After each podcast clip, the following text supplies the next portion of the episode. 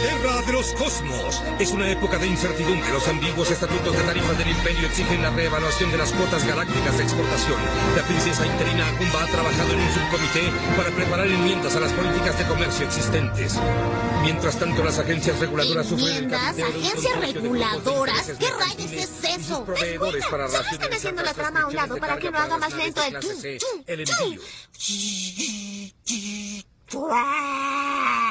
Antes de la votación del Senado Galáctico pasaremos lista. Sistema estelar Avatar. Aquí. Sistema estelar Acroilius. No, no. Sistema estelar Trébulon Mayor. ¡Oh, mami! Al fin algo de acción.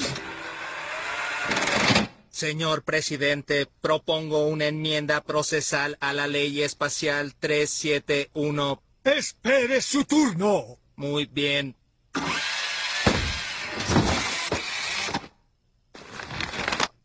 Trébulon Menor. Y comenzamos con el episodio 160 del CC Podcast. Y estamos Joe solo. Charlie Calrissian. Y la Calaca Fed. Y pues como cada semana pues vamos a empezar mandando saludos. Pues primero como siempre a Comentemos Cómics Cabrones, el mejor grupo para hablar de cómics en todo Facebook. Saludos también a todos los papus, al papu Etzel, también al papu Quetza. También, oye, me dijo Quetza que le mandara saludos a esa página de memes bien conocida de cómics, libros, cosas geeks y más memes. Memes y más memes. también, Ok. Sin más nos falta también a, a David, saludos. También eh, a todos los secuates, a Enrique Hurtado, también a, Leoma- a Leonardo Navarro y a Jonathan Resendiz de YouTube, también de YouTube a nuestro amigo Gabo Welter, también que no es falta a, ah, pues Alberto Morales, también a, A Toño, a, a Toño, a Toño a Pérez. Toño Pérez, Toño Pérez, saludos, si es cierto, Charlie, Toño Pérez, A, también a Edsel. Edsel ya, también a este, a Chinaski y a Don Armando de los Marvel Legends México oficial. Y pues a algún otro que se me olvidó. Ah, Javier Ramos, a mi paisano Javier Ramos también saludos. Y pues a todos, ¿verdad? Todos los que nos escuchen, ya sea en YouTube o los que ven el video en Facebook o también los que nos ven, eh, ya el video también sale en Spotify o en Amazon Music. También he estado escuchando, fíjense, el podcast en Amazon Music. Ahí estamos también Deezer, iVoox, todas las plataformas, ahí estamos. Google Podcast, no sé si alguien nos escucha en Google Podcast, manifiéstense. O los que nos descargan directamente de Mediafire. Saludos a todos. Charlie, saludos esta semana. Sí, por supuesto. Saludos para el tremendo doble bote. eh, Fernando González Aguirre. Para los Tortugos. Los Silver Riders. Saludos para Darío Rico. Para Ángel Vélez. Para Gersa. Para Gabo. Para Mera. Para Rodrigo. Para, para Perla que nos escuchan aquí en Take It Sushi. eh, también para nuestro amiguísimo Elías que está ahí preparando cócteles muy ricos ahí en Forum. También saludos para aquellos del mesón, ¿no? Saludos para para Edson, que fue víctima de la delincuencia. Cúrate pronto, brother. Está ahorita en su casa y espero que nos esté escuchando ahorita. Tranquilo y seguro, ya pasó lo peor. Eh, saludos también para Pablo, para Oscar, eh, para. ¿Y para quién más? Y para, Rebe- para Rebeca la hostess. Efectivamente, pero ¿qué crees? Rebeca la hostess ya no es hostess ahí. Ahora está de gerente en un restaurante en el centro. Entonces, pues Ahora. saludos también para ella. ¿Sale? Ya ascendió. Ya, ya ascendió, ya no es hostess, ya es, ya es, gerente. gerente. Para Rebeca Órale. la gerente. Ahora ella acosará a su hostess masculino. Ah, órale. Uy, ya, me voy a poner celoso, ¿eh? Oye, ¿y qué hizo para ascender? Estudiar, hijo, lo único que se hace aquí en México. Estudiar Ah, bueno. y trabajar muy duro, no hay de otra. Ya está. ¿No? Ya está, Charlie. Calaca, saludos. Sal- saludos a Jafet. A este, ah, que, que me estuvo diciendo que se estuvo escuchando varios este, programas, varios episodios, y, y, y me dio una queja. Me, me dijo, ¿no? Que, que, que vi- este, vio varios este, episodios ahí que le llamaban la atención. Y, y como él veía que duraban dos horas, él pensaba que iban a ser dos horas de, de tema y dice, no, primero, primero se ponen a platicar de otras cosas y luego ya nomás en como 20, 20 minutos del tema principal. ¿Qué, Ah, ¿qué pasó? Siempre es una hora. Te lo digo yo que soy el editor. Bueno, saludos al Jafet, al Jera, este, a- al Diego, al Tello y ya. Ah, órale. Oye, que por cierto, habla, ahorita que dijiste eso de, de, de, los temas principales, acabo de escuchar unos episodios, por ejemplo, el de mejores eh, cómics independientes, porque ahí mencioné uno de Star Wars y, y, me sorprendí porque, porque nomás duraba creo que una hora y media o una hora cuarenta y nos aventamos como que nomás media hora de temas... El tema principal. No, temas random y todo lo demás fue tema principal, entonces pues como que no. Y también ahí estuve el de futuros distópicos también ese lo escuché otra vez, ahí en Amazon Music, que es lo que estaba viendo. Eh. Varios, varios así muy chidos y, y no, así duramos rato hablando de eso, no fueron 20 minutos. Órale, va muy bien. Este, Charlie, cochino español. Sí, por supuesto, pero antes que nada tengo que recomendar el mejor grupo para comprar cómics en español de DC Comics y de Panini próximamente, que no es otro más que el grupo de Marshall Fisher. Todos los jueves, los miércoles y los viernes tienen sus ventas, chavos. Agarren su cartera, pierdan el cariño a su dinero y vayan a comprar con Marshall Fisher. Todos los miércoles, jueves y viernes, los mejores precios y el mejor surtido, a pesar de lo que digan sus detractores. Yo pensé que ibas a decir que Lalo Gucci. ya, Eh, ¿Quién es Lalo Gucci? ¿A poco hay El alguien mejor- más que vende cómics? Sí, el mejor vendedor de cómics en español de todo México. No, no, no, es Marshall Fisher, el papo. Ah, bueno. No, Ese, ese ya pasó, Charlie, ya. No, no, no. Oye, pues fíjate que esta semana estuvieron saliendo tomos de DC Comics. Este, por fin vimos salir una bella, vimos salir varios, varios hardcovers bastante bellos, ¿eh? El Day Trooper, este, salió en hardcover. La verdad vale la pena, ¿no? Revisarlo y ver si se va a hacer una compra, ¿no? Es de un brasileño, ¿no? Y tengo entendido que la historia, pues, habla algo así como de desafiar la vida sobre las, sobre las posibles muertes que enfrenta cada persona todos los días, ¿no? Eh, ya había también salido en pasta blanda, ¿verdad? Ya había salido en pasta blanda, ¿Tú lo precisamente leíste? cuando sacaron la, la línea de Vértigo hace como 6 o 7 años, por ahí del 2015. Eh, ¿Tú lo siete leíste, Charlie? Eh, no, la verdad, confieso que se me fue, pero espero que ahora no se me vaya. Sí lo voy a comprar, yo sospecho que es una de las cosas que vale la pena leer, es enriquecedor. Es, Sí, es de esas bueno. cosas que... Sí, es de esas cosas que diría David, el cómic puede ser arte y que crees posiblemente este sí lo sea. Salió también hablando de arte, una bella, una bella hardcover, edición hardcover de Dark Knight Returns, de Frank Miller. ¿Cómo ves? Órale. Otra, sí, es de los que pues, estuvimos platicando, salieron ahí varios. Ese de Day Tripper, fíjate que estuvo medio raro porque como que no estaba anunciado y lo sacaron de repente. Sí. Oye, ¿tú, tú sí lo leíste, Calaca, ese de Day Tripper? No, ese todavía no lo leo. Na- nada más he escuchado así muy buenas críticas. Pues ese, yo creo que es el único cómic que ninguno de los tres ha leído. Yo también, yo también he escuchado que estaba muy bueno y que nunca, pero nunca lo he leído. Y que sí es muy inspiracional y todo eso. Hay que nos digan alguien que alguien que ya lo leyó para comprarlo. Pues yo creo que igual esta semana me castigo con él, ¿no? Y con el papu y ya les platico qué tal me fue, ¿no? Ya está, Charlie. Así me llegan en dos días los envíos. Eh, y también salió por ahí Superman. estuvieron saliendo bastantes cómics y sobre todo el crossover más esperado, que no es otro sino el crossover de Locan Kay y Sandman. Ajá, ¿y ya lo leíste? Este, no, apenas lo encargué. Órale, no, pues a, la- a ver, a ver si le entiendes, Charlie, porque pues como tú no leíste Locan Key, pero yo te recomendaría que mejor compraras la edición de Panini que sacó de, de esa misma historia, porque trae las miniseries que para que le entiendas al, a, a lo que salió de Locan Key, porque no Ah, porque lo de Smash no lo traía. Sí, no, Smash nomás trae el puro crossover, los dos números.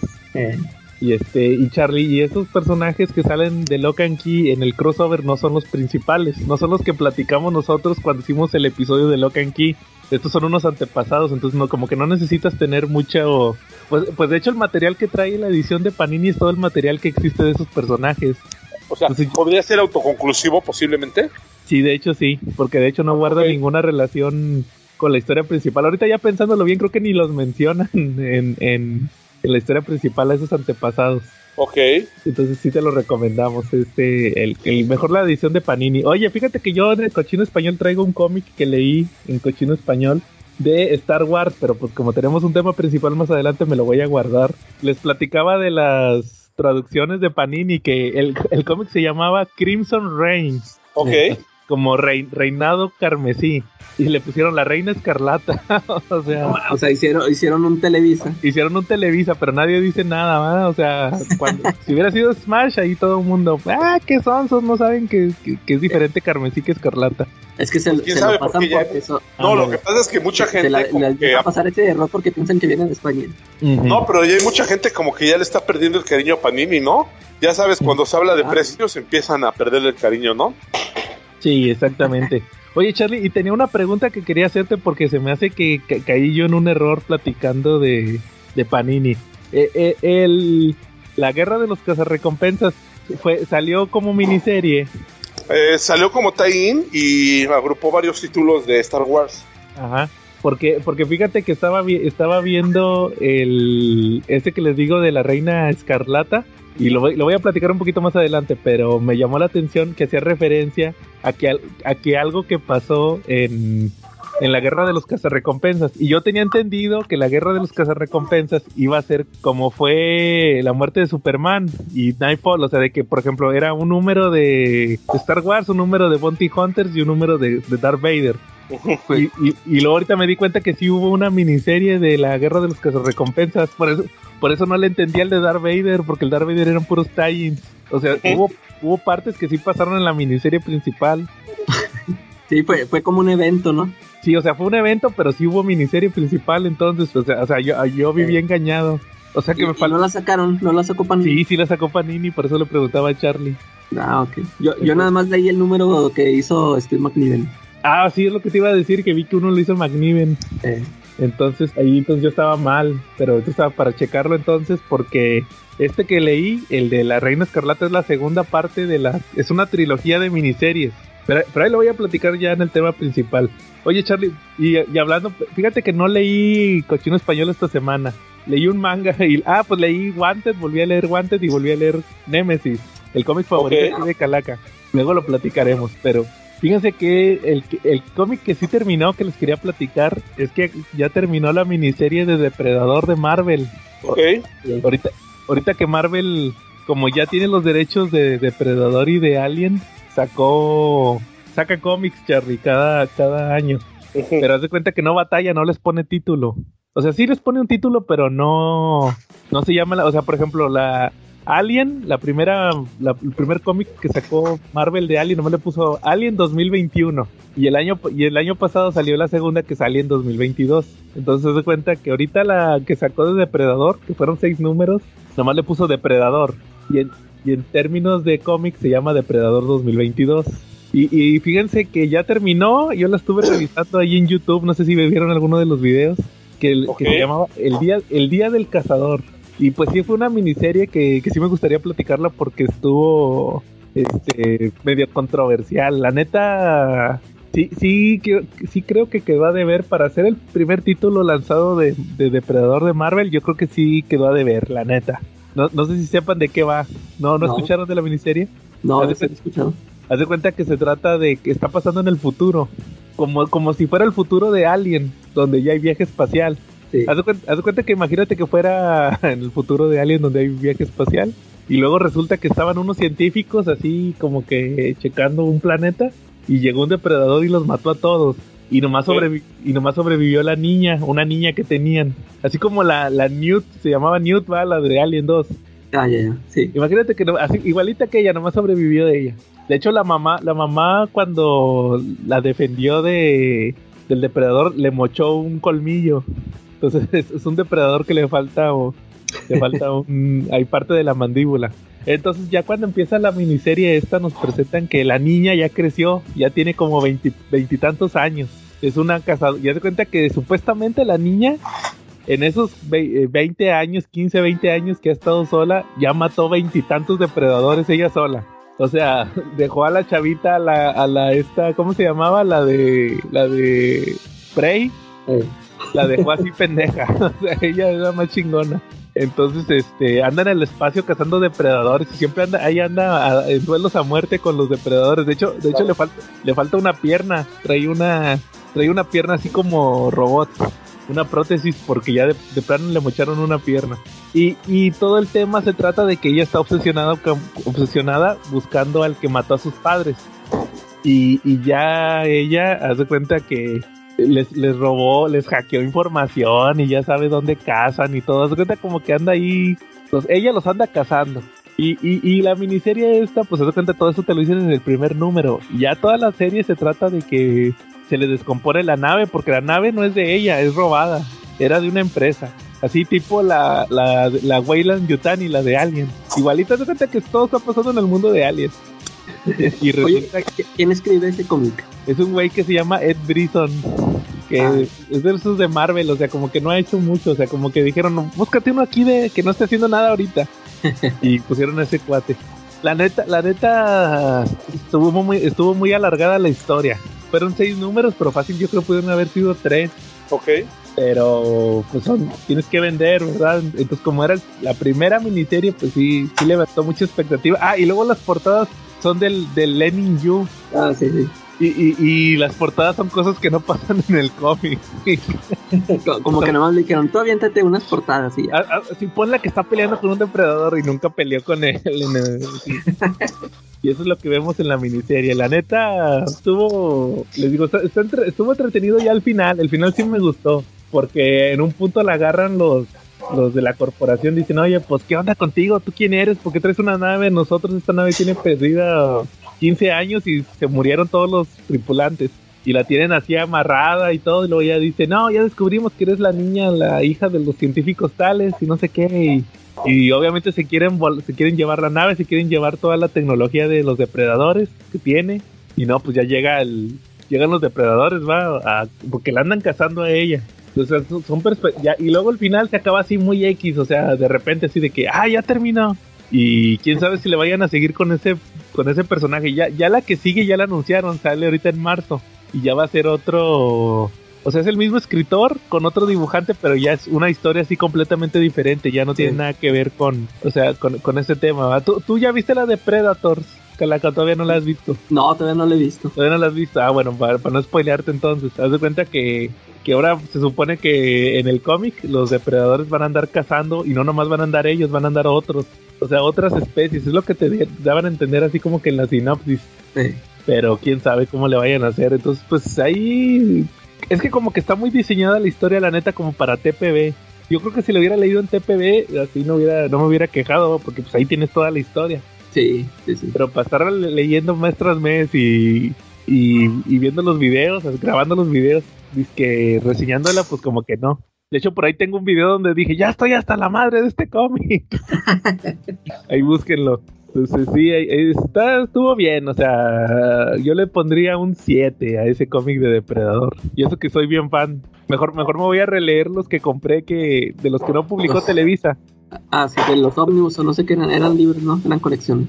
Sí, esos, esos mejor los voy a releer. Va muy bien.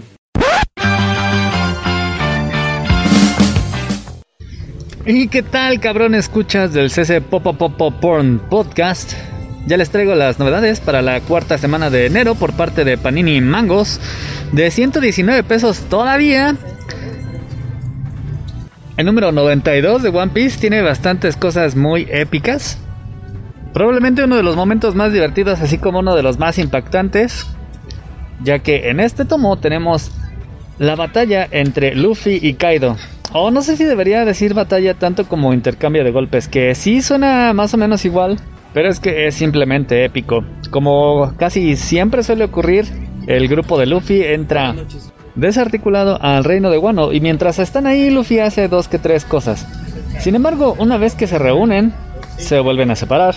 Y es ahí cuando vimos al final del tomo anterior la entrada increíblemente épica de Kaido, convertido en un dragón. Y es ahí cuando con un solo ataque va a destrozar, a hacer polvo completamente el lugar donde estaban los amigos de Luffy. Y es ahí cuando él ve que las vidas de sus amigos podrían estar en riesgo, que se lanza a enfrentarlo, que prueba la fuerza terrible del golpe de Kaido. En 129 pesos tenemos Mao número 10. Es sorprendente lo lento que ha ido avanzando y pueden ustedes notar que por el precio y lo mucho que se tardan en salir, bueno, este no es precisamente uno de los títulos más vendidos. Aunque bueno, es de lo último que ha escrito la maestra Romiko Takahashi y sí, tiene todavía el estilo de Inuyasha. La verdad es que está bastante bien. Sin embargo, para muchos ya puede parecerles desgastada la fórmula. Para que no te falten tu dosis de monitos chinos gays, tenemos Takaichi número 8, donde continúa la historia de amor ya de estos dos pues actores hiper famosos en el top de los deseos de aparentemente todas las mujeres que los ven actuar. Sin embargo, aquí ya viven juntos. En 149 pesos tenemos, ojo, el nuevo precio de Jujutsu Kaisen que llega a su número 20, Kemono Jigen número 3, Y tenemos tres estrenos, tres. El Dressed Up Darling, que este hubo una preventa que, bueno, alocó a toda la banda, ya que venía con un calendario. Este, básicamente, por si nos hacían falta, eh, bueno, es que sí nos hacían falta porque se acaban de terminar dos mangas pajeriles. Así que para aquellos que les gustan las nietas, tenemos Dress Up Darling, un manga acerca de una cosplayer. Probablemente no paguen OnlyFans, pero qué tal andan viendo ahí Stream de Hot Tops. Y bueno, ahora tienen este manga para sus fantasías. Tenemos también el estreno de Elusive Samurai o Samurai, Elusivo que trata acerca de un samurai que es muy elusivo. Mmm, vaya premisa tan atrayente. Y Heavenly Delusion. Ambos títulos cuentan con menos de 10 tomos publicados en Japón, aunque siguen en publicación. Vamos a ver qué tal van pintando, aunque pues bueno, ya saben, yo siempre les digo que va bien. Pero muchas veces hay que aceptar las historias caen conforme pasan. Tenemos nuevos precios también para Komi-san número 9 y Dragon Ball Super número 19, ambos ya de 159. Tenemos muy rápido el número 7 de esta edición 3 en 1 de Shingeki no Kyojin o Ataque de los Titanes de 209 pesotes, así que ya solamente estamos a 10 tomos de terminar esta nueva edición. Y tenemos de 249 City Hunter número 39. Estamos a 3 tomos de acabar esta obra que está bastante chida, es súper divertida, tiene mucha acción. Y la edición está de lujo. Y por si les hacía falta entre todos los cómics que hay, también tenemos un manga más de Star Wars. Este pues no apela tanto a las nuevas historias, sino que tenemos un tomo único con la historia de Luke Skywalker. Así es, nostalgia pura. Y por último, pero no por ello menos importante, de 439 pesos, el calendario gigante. Y es que sí, en verdad está enorme de One Piece. Ustedes han visto la mayoría de los calendarios ahí por algún puesto que hayan pasado. Este es como tres veces más grande y además, pues bueno, para que no se maltrate, viene en una super caja de cartón. Además incluye una agenda, está bastante chido, pero pues sí lleven un, una bolsa de ahorrera o un portafolio de dibujo técnico si es que piensan comprarlo, ya que pues sí está bastante estorboso, pero pues ya saben, bastante chido. Ay, por si fuera poco, además de estas dos cosas, también salió de One Piece una colección de tarjetas. Si ya teníamos el álbum, ya tenemos el manga, ahora también hay calendario, pero si les hacía falta One Piece en su vida, hay tarjetas. Cada sobre cuesta 25 pesos, el coleccionador que incluyó un sobre está en 69 Así que ya saben, galleta, galleta, metralleta y gomu gomu no mames. Y pueden adquirir todos estos productos en Avenida Tamaulipas, esquina con Alfonso Reyes, muy cerca de Metro Patriotismo en Colonia Condesa. Y si le queda muy lejos, hagan su pedido a Twitter, Instagram o Facebook de Checa tu manga. Tengo envíos por Correos de México y Mercado Libre. Ahí los espero en el YouTube y el TikTok para que vean también los videos con las mini reseñas de cada uno de estos títulos. Dejo de quitarles mi valioso tiempo y volvemos a la programación habitual. Eh, ¿Algún tema? Este, sí, yo voy a hablar del canon, ¿cómo ves? Canon de Star Wars. No, canon a nivel general, de los cómics, ¿no? A, nivel general de los cómics vamos a hablar del canon. ¿Qué es el mm. canon, no? ¿Qué tanto sirve y qué tanto, y qué tanto es importante colgarse de él? ¿Por qué? Porque de repente pasa que hay gente que son muy puristas, hay chavos que son muy puristas en los grupos del canon. Y si algo no es canon, pues no, no les late, no les parece importante, no funciona. Este, y son historias que ni siquiera quieren comprar, ¿no? Porque dicen, pues no es canon, ¿no? ¿Estás de acuerdo? Claro. Pero tenemos, tenemos autores que nos demuestran en cada momento que el canon eh, no es tan importante. ¿Por qué? Porque durante mucho tiempo hay historias que se escriben y que aparentemente no tienen nada de importancia, que puedes decir que hasta son historias random o que no sirven para nada, llega un autor y te hace de eso algo muy importante. Ejemplo, Grant Morrison y el Batman de Surenhart, ¿no? Que a partir de una historia random que todo el mundo pensaba que no iba a ningún lugar y que incluso era de esos cómics que vendían todos en 50 centavos, eh, terminó siendo una historia que se volvió canon, ¿no? Se volvió un key issue, ¿no? Sí. Así es. Entonces, pues en base a eso, pues yo digo que el canon en los cómics realmente no es importante y realmente no existe, porque cualquier autor que venga, que tenga un poquito de inteligencia y conciencia, te puede cambiar totalmente la, perspectiva de eso, ¿no? Sí, o sea, al final va a depender de, de lo que diga la editorial que son los dueños de los derechos. Es como, por ejemplo, Charlie, lo que decía yo ahorita con los de Depredador. Ahorita ya todos los cómics que sacó Dark Horse ya ninguno vale. Ya no son canónicos. Bueno, nunca lo fueron, es que también son es tema de perspectivas. Sí. Ujú. Entonces, este, y ahorita los de Marvel va, pues son los, los canónicos. Si ahorita Marvel dice, o si ahorita sacan una película de Depredador y luego te dicen los cómics que valen son los de los de Marvel, pues eso que platiqué ahorita de los viajes espaciales y todo eso, pues te cuenta que esos son los, lo, lo, lo verdadero, ¿va? Ya no va a importar todo lo que hayan sacado en, en otros libros o en videojuegos o en cómics, ¿verdad? O sea, realmente al final el que paga ma- el que paga manda. No sé cómo lo veas. Exacto. Pues este depende de dos factores, depende de lo que quiere el autor, de lo que de cómo les venda la idea de la editorial y de que la editorial se lo deje comprar, no se deje vender esa idea, ¿no? Sí. De eso depende básicamente qué va a ser canon y no va a ser canon. Y esto viene muy a colación con nuestro tema principal porque de repente hay historias que para ellos pues no soy un canon, no son canon, ¿no? Y como tú dices ya no vale nada, ¿no? Cuando cambia de editorial. Sí, claro. Yo creo que es- historia vale por lo, por lo bien contada que está, ¿no? Sí, a veces también eso lo, lo voy a mencionar un poquito más adelante, Charlie, pero también muchas veces como que te debe de valer los temas de los cánones. O sea, si una historia es buena, pues si para ti vale, pues es lo importante. No tanto si, si es que vale o no vale, ¿va? Es como, como en DC, va, todos esos orígenes que hay de Superman, por ponerte un ejemplo. Al final el, el origen que va a valer es el que a ti te guste. O sea, no, o Sí, de sea, hecho. Ese, ese es un detalle que yo he visto mucho, sobre todo con DC, que tiene tantos reboots y todo eso. Y pues así pasa usualmente, Charlie. Va, Exacto, muy bien. así es mi estimadísimo Joe. Y Órale, pues eso va. es el canon, ni más ni menos. Va, pero como quiero ahorita lo retomamos un poquito más adelante si quieres. Ok. Va, Ca- ¿Calaca, algún tema? Sí, varios. Fíjate que a- ahorita que estabas hablando de los cómics de Depredador, te pregunté por el autor porque este tengo entendido que el, eh, los de Alien los está escribiendo el, el falso profeta de Superman, ¿no? Ah, sí, el Philip Kennedy Johnson. Eh, y, y entonces me acordé de que yo había leído este cómic. ¿Tú, tú no leíste el... Ay, no me acuerdo si era el... No me acuerdo si es Action Comics o el Superman. El 1050... Ah, pues creo que es el Action Comics 1050 se me hace. Que es donde... Lo que habíamos platicado el otro día de, de cuando eh, le vuelven a regresar la identidad secreta a Superman. Eh, no, pero sí me, sí me spoileé de lo que pasa ahí. Sí, este, fíjate, yo, yo sí lo chequé y este, aunque a mí no me, no me gustó la idea de que lo regresaban porque pues a mí se me había hecho interesante lo que había hecho Bendis, pero fíjate que este número, se- o sea, se, se me hizo chido la razón. Tú sí leíste pues todo lo que, o sea, lo, por qué lo hizo Lex Luthor y todo eso, ¿no? Ajá. Que para Y- saber nada más él, ¿no? O algo así. Eh, Bueno, es que eh, da una explicación acá más chida. Este, haz de cuenta que empieza en que eh, invi- invitaron a Perry, a, a Perry White a la, al- a la granja de los Kent y creo que al, al novio de Jonathan Kent, o sea, como que iban a tener ahí una comidilla. Y total, pues se está esperando y en eso llega Superman. a la.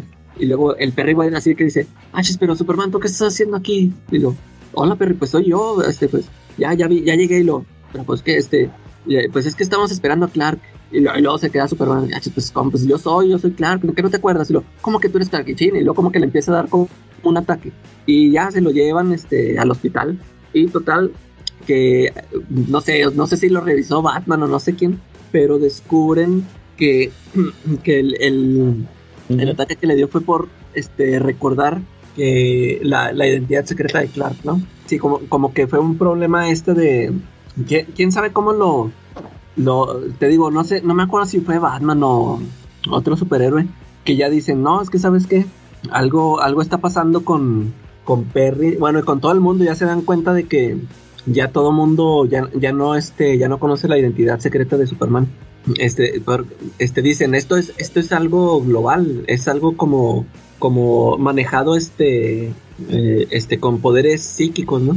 Y, y entonces va Superman a, a buscar a Lex, o no, o no, no me acuerdo si, si Lex es el que le habla, pero total que le dice, es que sabes qué, cuando este, cuando te fuiste a, a, a Warlord, ya ves que, que estuvo un rato allá, Dice, me, di- cuenta que la Tierra sí te necesita, la Tierra necesita a Superman, pero este dice, pero como tú, tú te revelaste, tú te revelaste al mundo, este, tú, tú ya no eres, eh, o, sea, tú te sientes a- ahora todo el mundo te siente como un humano más, o sea, como uno de ellos, ya no eres un, un dios, alguien más poderoso y que eso es lo que le quiso regresar, como le quiso hacer un favor, diciéndole este, que la gente ahora sí te siga viendo como alguien más, sabes que un simple humano, este, porque pues necesitamos a un Superman. Pero este, le dijo, y aparte, este, quiero que trabajemos juntos. Y ya le, ya le explica a Superman que con la ayuda del Manchester Black fue como lo hizo posible, ¿no? Que él, él hizo que Manchester Black le, este, lo hiciera a nivel, no sé si global o nomás de Estados Unidos. No, sí, creo que sí fue global. Que lanzó sus poderes, este, y, y para que a todo el mundo lo, olvidara. y, y, es, y, él mismo puso esa trampa de que si alguien este, recuerda, o sea, alguien se la vuelve a revelar, este, pues se va a morir, va a ser mortal para él. Eso se me hizo chido, de que, o sea, puso ahí una trampa, este, eh, pero más así, más, más que nada así, como que uno lo siente de, que como para que ya nadie sepa otra vez, ¿verdad? Que otra vez, este, que todo mundo... Que no, que no este, le andes diciendo a la demás gente. Ándale, sí, ya, que, o sea, porque tú bien pues les puedes volver a decir a tus amigos, ¿verdad? Y, y, pues es muy, muy, este, eh, como como siempre se, la sacan de que, ah, pero pues los que los que quedaron fuera de ese de, esa trampa que, bueno, de, eso que hizo Manchester Black, fueron tu, este, tus papás, este, los de la Liga de la Justicia. Ah, bueno, haz de cuenta que se justifica porque cuando él, cuando Superman reveló su identidad, ya ves que Batman eh, le puso ahí unos, una clase de defensa a, la granja de los Kent por, por si iban haber ataques, ¿no?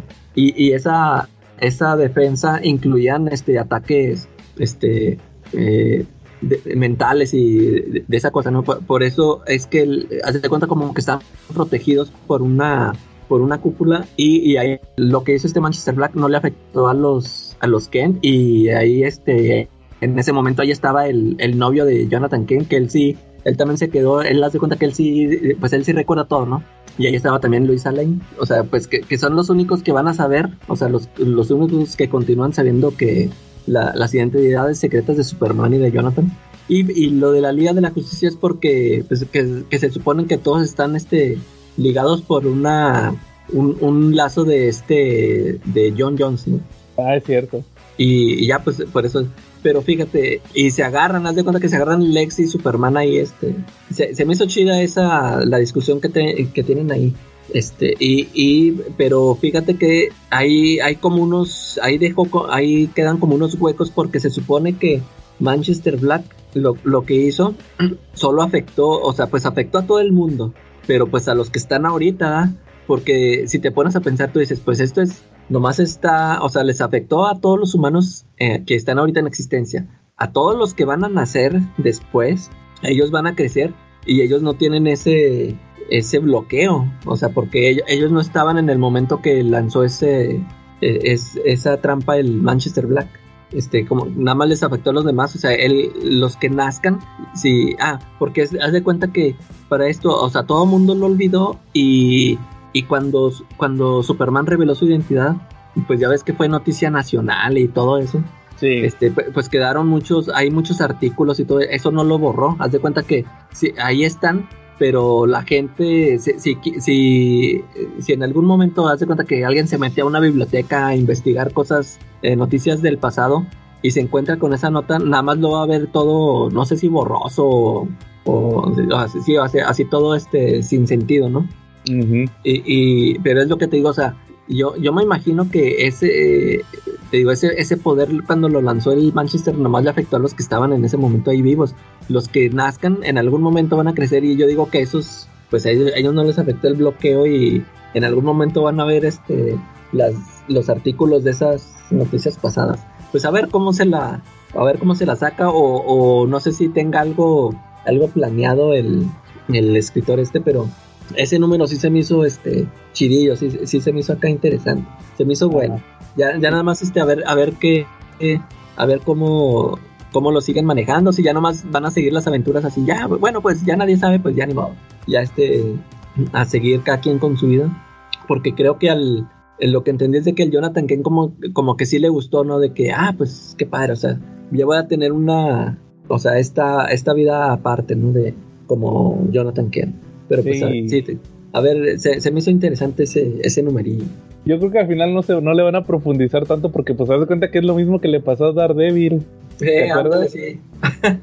¿Cómo, cómo evitas que la gente que ya nació vea, oye, que a poco más muerto que es Daredevil si debe de haber periódicos y todo? Y ya, ves que Kingpin veía en, bla- veía en blanco. Eh, y, y, y, y luego, luego, él se le hizo rara de que, ah, chidachos, pues, ¿qué onda aquí? ¿Qué, qué está pasando? Sí, yo creo que no le piensan mucho. O Spider-Man también. Bueno, Spider-Man no, porque ese fue el mefistazo. Eh, Pero sí, más Daredevil fue lo mismo. Sí, la, la clásica de que todos olviden la identidad. A cada rato pasa eso. Sí, no, pues o- ojalá y le vaya bien ahora sí ya con Superman y Action Comics. sí, Ya porque ya ves que, ándale, ya, ya ahorita traen un, un nuevo este eh, camino, ¿no? Este como, como que ya después de todo lo que pasó de Dark Crisis y todo eso, están ahí como que traen varias ideas y a ver cómo lo, cómo lo encaminan el, Yo lo, oye, yo lo, los personajes. yo lo que me sorprendí es que ya tiene un chorro de personajes Superman. Ahí están unos gemelos, que sepa, yo no supe ni qué onda con ellos. ¿No los viste? Unos gemelos. No, no, no, no son los gemelos fantásticos. No, son unos chavillos, quién sabe qué onda. ¿De dónde los sacó? Y también Pero ya o sea, trae- ya traen poderes y todo. Sí, traen el símbolo de Superman, pero pues ya ves que hasta el estilo es de la familia de Superman y todo eso. Y- ah, es que fíjate, en, en este, en el arco ese de Warlord, eh, conoció a, pues a muchos, ya ves que se, se anda ya en el, andaba ya con Mongul y como que tenía capturados a varios pe- personajes de, de varios planetas y varios le hicieron el paro, a lo mejor de ahí los agarró a esos, a esos patos que dices, la verdad no me acuerdo de, de ellos, eh. y a la, ándale, o sea, a lo mejor eran de, son este, aliens de otros de otros planetas y tienen poderes y como lo ayudaron a lo mejor ya los ya los adoptó ¿no? Sí, yo creo que puede ser eso. Va muy bien, Calaca. Oye, fíjate que yo también me chuté un cómic esta semana, aparte del de Depredador, que ya- les digo que ya terminó. También, sí, antes de, ahorita que dijiste de, de John, fíjate que, que ya, ya, ya lleva tres números la miniserie de Stargirl. No sé si te acuerdas que te Ah, comenté. sí ya se no le he checado es también de Jeff Jones ah. Sí, pero no, estuvo chido que no la checaras porque no había pasado nada. no había pasado nada. Haz de cuenta que apenas ahorita ya empezó a pasar algo chido. El chiste es que haz de cuenta Sí. que por el tema de lo que vimos en Flashpoint Beyond, ¿te acuerdas que se liberaron los unos personajes de que estaban como perdidos en el tiempo? Sí. Que era de, de los 13. los 13 sí Y que luego que en el de, de New Golden Age te explican que unos sí van a salir en la Sociedad de la Justicia y otros, que eran puros psychics, van, van a- iban a salir en la en el título de Stargirl, que fue una, mini- es una miniserie nueva que sacó Jeff Jones, porque ya ves que es su personaje fetiche el Stargirl. Entonces resulta que le pusieron la Cruzada de los Niños, igual que el de Marvel, ¿te acuerdas? El de, de Children Crusade. Ah, no, es- no, mentira, este era de Los Children, ya me acordé. Y pues este se trataba de que pues resulta que se, que, que se pone a investigar esta Stargirl de que hubo unos psychics de la edad de oro que se perdieron. Va a dar una isla, va ella con este ah, con la hermana de Green Arrow, porque la Green Arrow tiene una hermanilla. Y resulta que, que van y resulta que que sí, pues sí, ahí está la isla llena de, de psychics. Y haz de cuenta que están los, los Paper Boys. ¿Sí te acuerdas de los Paper Boys? No, de, ah sí News- sí no, de Newspaper Legion. Los, de la legión eh. los que salían en, en Catmus, ¿te acuerdas? Que eran, que eran clones o algo así, los que salían en Superman. son los que liberaron a Superboy ¿no? Ándale, esos, pero los originales. Eh. Porque estos eran ya clones. Se supone que los originales eran los que eran los científicos y estos eran clones. ah ok Y luego también regresa, también aparecen puros psychics de personajes así. Human Bomb ten- tenía psychic. O, o, o Urman, o sea, puros personajes que ni te imaginas tú que tienen psychics, ahí salen. Y luego ya, ya, ya como que la revelación, revelación ya salió. ¿Sabes quién también? Ah, Esa sí ya la veía venir. No, no la veía venir, pero me dije, pues tiene sentido. Sale otra vez el, el, el chavito, el, el, el que salió en Flashpoint, el niño. ah el, el que traía el, como el gorrillo de zorro no sé qué ¿no? Ese mero, el es Corky. Corky creo que Eh. es. Que sí, que yo soy el ayudante de, de, de Rip Hunter y no sé qué. Eh. Ya llega él y que no, que vengo a arreglar este cochinero que se hizo con ustedes y no sé qué. O sea, ya va a ser protagonista con Stargear. Y, y como la, la clave es encontrar a la hija de. a la hija de Jay Garrick de Flash. Porque Sí. ella es la como que la que está moviendo. O sea, ella es parte de. La tienen como atrapada. Ella es como que parte de que no puedan salir de ahí. Está, está interesante, pero apenas ahorita en el número 3 ya salió todo esto. Los primeros dos están medio aburridones. y nomás van a ser seis números. Es lo que te, lo que platicaba ahorita con Depredador, cómo alargan las historias. Sí. Y el que sí ya terminó también de cuatro números fue el de el de New Champion of Shazam, que te acuerdas que me habías preguntado del primer número, Ah, de, de Mary Marvel, ¿verdad? el de Mary Marvel. Nada Fíjate más fueron que cuatro. fueron cuatro y se tardó un chorro en salir porque empezó en septiembre o en agosto y apenas acabó ahorita. Es que sí, ese dibujante es, es lento. Es este Ivan Shagner, el que Eh. hizo que hizo Strange Adventures, va con este Tom King. Eh, y sí dibuja chido, está chido el. Sí, y pues resulta que hizo este esta historia de Mary Marvel que no sé si no la, no sé si ya la había platicado aquí, la de The New Champion of Shazam. Está la Mary Marvel que te o sea, es, es la familia Shazam la que vimos de Jeff Jones y Gary Frank, que son un chorro de chavitos. Sí. Y resulta que ya la Mary ya cumplió la mayoría de edad. Haz cuenta como en la película que ya se va a ir a la a universidad. Y ella ya lo que quiere es irse, va, ya se quiere salir de ahí de con los chavitos. Y luego aparte el Billy, hubo un, en un cómic de Teen Titans, de, como que tenía que ver con lo que salió en Dark Crisis, el Billy se, se perdió. Se quedó atrapado en la roca. De acá rato se queda atrapado en la roca de la eternidad. Creo que también pasó eso en Infinite Crisis. Y, y resulta que tiene que nombrar un campeón nuevo y es- escoge a la Mary. Entonces todos los chavillos ya están agüitadillos porque ya se les acabó toda la época de superhéroe. O sea, nomás- ellos nomás, todos nada más sabían que no tenían poderes. Ya la Mary dice, no, pues ya me voy a ir a la universidad. Y ya está bien contenta porque se va a reinventar, va, ya no va a ser la, herma- la hermana así enojona. y resulta que, pues que le dicen, va, de que lle- llega a la universidad y se le aparece un conejillo que habla y le dice, no, que qué crees? Que Billy te nombró la nueva campeona porque Billy está atrapado. Y ya, y ya, no, pues yo ya no quiero saber nada, ya me voy a ir a la universidad. Y resulta que pelea con un... Se encuentra así como un villano que trae como un celular pegado en el pecho. Y se saca de onda de que, ah, chis, este qué onda va. Y, luego resulta que ya el primer número se terminaba, que le avisan que se perdieron los, los papás adoptivos. Se perdieron. Entonces la, la Mari ya las- los otros números se tiene que regresar a, a la ciudad y tiene que ir a una iba a ir a una universidad acá bien chingona y termina yendo así como una universidad comunitaria ahí porque tiene que cuidar a los, a los otros chavillos, al Freddy y a todos los demás. Y anda investigando al mismo tiempo qué fue lo que le pasó a, a los papás porque hay un chorro de chavillos así como perdidos. Eh, Que al final resulta que sí, se perdieron los, los papás, anda investigando ahí y como que no muy convencida. Y luego se pierde la niña, la, la Darla, la, la niña Sí, chiquita. Eh. Se, se pierde también y ya no saben qué onda. Entonces, este, ya terminó apenas. La, la villana, te, te spoileo que no es la villana, está medio, medio predecible. Es, es la hija de Sivana.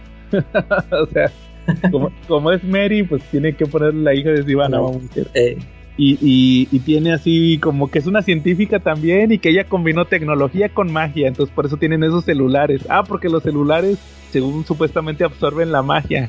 Esos celulares que te digo que traen, trae uno como en el pecho. Y, y ya, y ya al final, al final como que toda la miniserie se, se trataba de que, le- le- fíjate, me acordé mucho por tu, lo que dijiste de She, de She-Hulk, eh, tu, tu Ah, post, porque sí. le dicen She, Shazam, le dicen. O Gi- Girl, Girl Shazam, Lady Shazam, y ya al final este ya salva a todos y le dicen la clásica de que "¿Qui- ¿quién es? ¿Cómo se llama? Y ya sale la, la, la niña, la Darla. Ella, ¿qué? Ella es nada más Shazam, va, o sea, ya no necesita un apelativo de mujer ni nada, es Shazam a secas. eh, Y, y creo que le van a dar un epílogo en el. eh, eh, ahorita que está el evento, no sé si vieron que el de Lazarus Planet o algo así se llama el evento nuevo. Sí, una- he escuchado. Pero no sacar- no. La, la autora, que es una mujer, se llama Josie Campbell, le encargaron un tie Y creo que ahí va a salir eso de como un epílogo a esta historia donde ya ella es la mera mera Shazam. Oye, ¿por, por qué? ¿Qué, le- ¿Qué pasa con Billy? ¿Dónde anda o qué? Está, estaba atrapado en la roca de la eternidad. Por- pero por, por lo mismo de Dark Crisis. Algo así tuvo que ver lo de Dark Crisis, como que se tuvo que sacrificar, o sea, no de, no de morirse, pero sí de quedarse ahí para proteger la roca de la eternidad. Algo tenía que ver con la Dark Crisis. Y apenas andan viendo eso de, de qué onda con él, va, porque él no sale en Dark Crisis. sí. Y este, y apenas andan, te digo que por eso ya la nueva es Mary, va, por, también por lo de la película, va, y como que para darle más inclusión. Sí. Entonces, ta- ta- este estuvo, A, a ver qué tal está ese epílogo, porque la neta, pues como que sí, yo traía muchas expectativas. El dibujo está bien chido, la neta, el dibujo. Pero la historia sí se quedó al final como que muy... Ah, híjole, como que sí le faltó algo. Pero fuera de eso sí, sí está entretenido. A ver si lo sacan por la película o algo que lo saquen en español. A ver qué tal. Sí. Va muy bien. Eh, ¿a- ¿Algún otro tema que traigan o cómo ven si pasamos al tema principal? Este, no nada más traía mi, mi retrospectiva del canon, pero si quieren pues ya vamos al principal. Bueno, si quieres, entonces ahora sí vamos pasando al tema principal, Charlie. Muy bien. Pues fíjate que esta semana pues salió en la tómbola un tema que ya tenía ratito que no tocábamos y pues es siempre importante, los cómics de Star Wars. Entonces pues hoy vamos a platicar de cómics de Star Wars. Y, y Star Wars en general también. Por Muy si no bien. han leído, alguien no ha leído muchos cómics. Si quieren empezamos como siempre empiezo. U- ¿Ustedes cómo, cómo conocieron Star Wars, Charlie? ¿Cómo fue tu Ah. experiencia? Con las películas cuando iba en la primaria. Ajá, la trilogía original. ¿Dónde ¿Qué te parece? En el cine obviamente. ¿Sí fuiste Ah, al órale. cine? Ajá. Órale, ¿y te, ¿y te gustaron desde el principio? Mm, desde el principio me encantaron, ¿eh? Eh, Star Wars, fíjate que fue un fenómeno un poquito extraño, pero ahorita, ahorita de ahí se va a ligar a- al cómic que yo leí. Resulta que Star Wars fue un hitazo, ¿no? Entre las primeras tres películas, este, pues se volvió un hit. eh, la película se volvieron un hit, hicieron una, hicieron leyendas. Y resulta que después, durante mucho tiempo, pues no hubo nada de Star Wars, ¿no? Hubo una sequía de Star Wars. Después del regreso del Jedi, este, hubo algunas películas, que por ahí dos de los Ewoks, hubo algunos spin-off, una- un par de series de cómics de Marvel. También Star Comics de Marvel sacó una serie de los Ewoks, una de los droides. Pero fuera de eso, pues no hubo como que gran cosa, ¿no? ¿Cómo ves? Sí. ¿Tú, Calaca? Yo también, este, las películas, yo las, fíjate que yo las vi en un canal local de aquí. Este, era un, era una repetidora, porque eh, era la clásica de que si pasaban una película en el 5, estos la grababan y estos la pasaban en su canal y la repetían una y otra vez. Ah, órale. Este, así fue como las conocí. Es, yo eh, sí las, las vi un montón de veces cuando era niño, porque digo, ahí las repetían mucho. Pero, este, pues yo no me acuerdo cuántos años tenía, sí estaba muy chavillo. Y, y como te digo, o sea, este, a mí lo que, a mí me llamaba mucho la atención todos los monstruos que salían ahí, los, o sea, los extraterrestres. Me acuerdo mucho que de- desde que empiezan, ya ves que de- eh, desde el principio que salen unos, unos monillos en, en el desierto, todos estos me llamaban la atención y luego cuando entran al bar, todos esos monillos. Ajá. Y, pero te digo, pues estaba yo muy chavito y no, este, como que a la historia no, no le, no sé, no, o no le puse mucha atención, no le, no le entendí. Y, pero yo, yo me quedaba más con eso, ¿no? Con, con ver a todos los, a los monstrillos.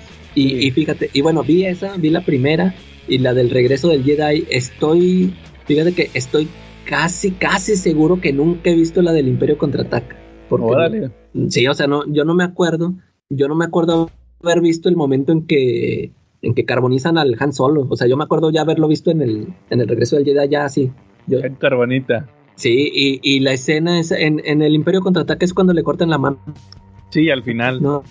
Y, pero, este, o sea, yo sí me acuerdo haber visto esa escena, pero eh, no sé si, no sé si en el regreso del Jedi hicieron un, una, un recuento o algo porque, o si ahí la vi, o, o no sé en qué momento la vi, pero te digo, yo, yo como que no, no me acuerdo así mucho del, del, del Imperio Contraataque, o sea, yo, yo sí tengo muy presentes la, la New Hope y el regreso del Jedi. Ajá. Y, y te digo, el Imperio ca- casi casi estoy seguro que nunca lo he visto porque, de hecho, al, al Boba Fett yo no recuerdo haberlo visto en película nunca. Me acuerdo que cuando, este, eh, eh, no, no me acuerdo, o sea, que, que escuchaba o veía algún programa que estaban hablando de las películas de Star Wars y que empiezan a hablar de este personaje que se supone que, o sea, que se hizo muy popular, ¿no? Y que nada más se le ve un poquito. Y, y te digo, y yo de hecho, yo, yo ni lo recordaba, yo dije, "Ah, pues ¿quién es ese? O sea, yo conocía a todos los demás, ¿no? Pero de ese, no, o sea, yo nunca me, acordaba, por eso te digo que casi estoy seguro que ni siquiera la he visto. A, a ver si, cu- cuando toque hablar de las películas ahí, este, a ver si me la aviento para a ver, a ver si sí la vi o no. Órale. Fíjense que yo, a mí me tocó verlas en Canal 5 en los noventas. Me acuerdo mucho que en aquel entonces estaba todo este fenómeno como que volvía a surgir, pero estoy, antes de las precuelas, años antes, Antes de las, las eh, sí, sí. Y que me acuerdo que Pepsi traía mucho, mucha promoción. Creo que te daban las. No me acuerdo si eran taparroscas o tarjetas. Creo que eran tarjetas. Que, que, que haz cuenta que la estrella de la muerte y todo eso estaba muy fuerte en aquel entonces. Todo esto de Star Wars. Y yo las veía pues en el, en el canal 5. Cuando las ponía la trilogía original de Star Wars. Y luego también hubo que la remasterización. Creo que fue también cuando agarró mucho, mucho mucha fuerza que las volvieron a sacar, pero remasterizadas. Remasterizadas, sí, sí, sí, sí, me acuerdo. Que en el doblaje les pusieron un doblaje nuevo también, porque tenían un doblaje así de los 60 o, bueno, nada de los 60 de los 70 Las voces todas así bien raras y, y, ya fueron unas voces más o menos más acordes, O sea, porque la de Darth Vader le pusieron un efecto en el redoblaje que se escuchaba igual que la, que la en inglés, así como robot. Y en, y, y, en la, en las originales era un señor X. sí. Entonces, este, resulta que a, mí me tocó también, fíjense, esta sí la quería platicar ahorita. A ver. Porque me topé un meme, no sé si lo vieron, de Clone Wars, que lo subí. La serie, la serie eh, esta anécdota me da mucha risa y la quería platicar porque ya la había platicado más o menos cuando platicamos de los Caballeros del Zodiaco de cuando puse cable, no sé si se acuerdan que les dije, es que yo puse cable porque iba a ver Pokémon y, ah, resulta que los quitaron a la semana y pusieron los Caballeros del Zodiaco. Y ahí ya fue cuando los vi completos. Yo los conocía de canal del 7, igual que todos. Y ahí que les dije, ahí me hice fan de los Caballeros del Zodiaco. Entonces cuando, cuando pusimos cable esa vez, yo me quedé impresionado, a lo mejor te va a sonar así para la chaviza, ¿va? Porque yo nunca había tenido cable. Entonces yo me quedé sorprendido con eso de que no manches, las caricaturas te ponen todos los todos los créditos, va, o sea, todos hasta que se termina, Y en cambio en el canal 5 pues te ponían este se terminaba la caricatura y la cortaban y ponle que empiece la que sigue. Y, y, luego resulta que todavía los comerciales duraban poquito, ¿va? O sea, de que o sea, te, o sea, tienen tiempo, en la, en la media hora te cabe todo el episodio con, con todos los créditos y luego todavía tienen tiempo de ponerte comerciales, o sea, poquitos, y casi todos eran publicidad misma del canal, va, de que este mes vamos a tener estas series y todo eso. Y todavía le sobraba tiempo, va, o sea, todavía faltaban dos o tres minutos para que empezara la siguiente, el siguiente programa, va. Y, en aquel entonces eh, habían salido las precuelas, ya habían salido dos, la, la, la de la amenaza fantasma y el ataque de los clones, que esa del ataque de los clones a la fecha a mí nunca me ha gustado, siempre se me ha hecho de hueva, la segunda. Y, resulta que, les digo, ponían, faltaban como dos o tres minutos para que empezara la siguiente caricatura en aquel entonces. Y en Cartoon Network ponían unos cortos, cortos de Star Wars que decían La guerra de los clones. Y, ¿sabes, de, ¿sabes de quién eran? ¿De qué? Eran de Tartakovsky Kalaka. Ah, órale. Duraban tres minutos. O sea, el, el chiste es que al vato le encargaron una serie de Star Wars y él, y él decidió que fueran así cortitos, eh, fueron 20 cortitos de 3 minutos. Y, tenían como secuencias, o sea, no todos eran secuencias, supone que cada, por cada tres cortitos era una historia. Y, esos cortitos, y no hablaban, o sea, era muy al estilo de Samurai Jack. No hablaban, nada más ciertos, ciertos cortitos sí había diálogo. Y, a mí me llamó mucho la atención porque te los ponían entre, entre las caricaturas. Y, y me acuerdo mucho que, que en aquel entonces faltaban que salieran los últimos faltaban como tres o cuatro cortitos y luego que te que avisan. Eh, no se pierdan el próximo viernes, porque me acuerdo que todavía hasta el viernes era el día que salían los capítulos nuevos de las series. No se pierdan el, nuevo episodio de la Guerra de los Clones el próximo viernes, y ya era el último, el, el 20, porque va a salir el nuevo personaje que va a salir en la nueva película. Nuevo villano. Ya salió uno que salió en el episodio 3, el General Grievous, que era un cyborg. Y ahí salió así matando Jedi y todo, y de que, ah, no manches, uno nuevo. Entonces, este, tú podías, tú, ya después salieron los DVDs de la serie esa de Tartakovsky, y pues era una hora, haz de cuenta, eran 20, 20 cortitos de 3 minutos, una hora. Y, y al siguiente año ya iba a salir la de episodio 3, y pusieron unos cortitos nuevos, y se, se aventó una temporada 2 Tartakovsky, pero ahí eran 5 cortos de 12 minutos, o sea, otra hora. Y ahí, y ahí sí puso todo lo de. Ya, ya hablaban más los personajes y sí tenía que ver con, lo de episodio 3. De hecho, terminaba, terminaba la serie esta, la segunda temporada, y ya empezaba la, película. Y, y, tenían unas cosas bien chidas Y es, de hecho, el, el mismo George Lucas, en, en yo, te- yo tengo episodio 3 en DVD con dos discos y venía que eh, comentarios del director. Y él, él en la película sí llegó a mencionar varias cosas que salieron ahí en la, en la serie. Pero luego ya cuando la adquirió Disney, bueno, no, de hecho luego salió otra serie que también fue La Guerra de los Clones, la que fue en 3D. Y ya dijo, Di- ya después agarró los derechos Disney y dijo, no, nada más la de 3D vale, la otra, la, de Tartakovsky no es canon. Lo que decía ahorita Charlie del canon. Y sí, la neta me, me llamó mucho la atención eso, porque se me hacía una serie buenísima y la otra ya estuvo muy, muy así, como que, pues, pues tiene detalles que ya he platicado varias veces. Si quieren, luego, luego platicamos eso de la serie, como ven. Pero, Sí. pero, pero así conocí Star Wars y yo también por la por las películas originales y luego me tocó ver las precuelas también. Sí, sí, sí. Va. Entonces, Charlie, eh, ¿al- ¿algún cómic de Star Wars que te acuerdes? O, o tú, Calaca, que nos quieras platicar tu experiencia leyendo cómics, que tú nunca habías leído un cómic de Star Wars, me decías. Sí, no, fíjate que yo no, nunca le entré porque ahorita que estamos diciendo de los cómics de Marvel, o sea, yo, yo siempre he visto que ha habido un montón, ¿no? O sea, hubo muchos, hubo en Marvel y no sé, también se fueron a Dark Horse Sí, en un momento, ¿no? Y Sí. sí. o sea, para mí yo veía que había un montón de cómics y dije, no, pues son un montón, cuando no, no, no le voy a poder entrar. Y, y ahorita cuando que salió este tema me acordé de este relanzamiento que tuvo en Marvel. De, leí esos primeros números de, de la de la serie de Jason Aaron y John Cassaday. ajá. Este, por eso me llamó la atención. Dije, ah, pues a ver, voy a leer esta de. Son esos autores que pues sí los conozco, ¿no?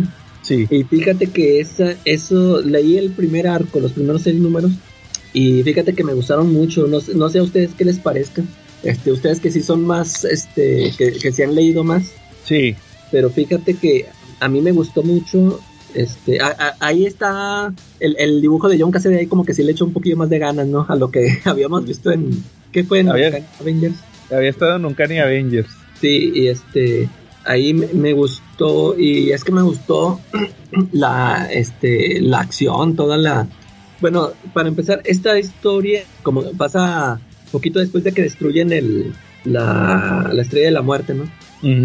Y, y sí, o sea, se, se me hizo chido eso de que se meten ahí, a este, que van a destruir una base y en eso les llega ahí Darth Vader, ¿no? Este, eh, yo, yo, este, yo no sabía ni qué esperar, dije, pues a ver, ¿de qué trata esta serie? Y, y me gustó que, me pareció que sí manejaron bien a los, a los personajes, este, sí les, sí les, este, sí les noté ahí que tenían su personalidad, por ejemplo, este el, el humor también que, que traen las películas con, con Citripio, ¿no?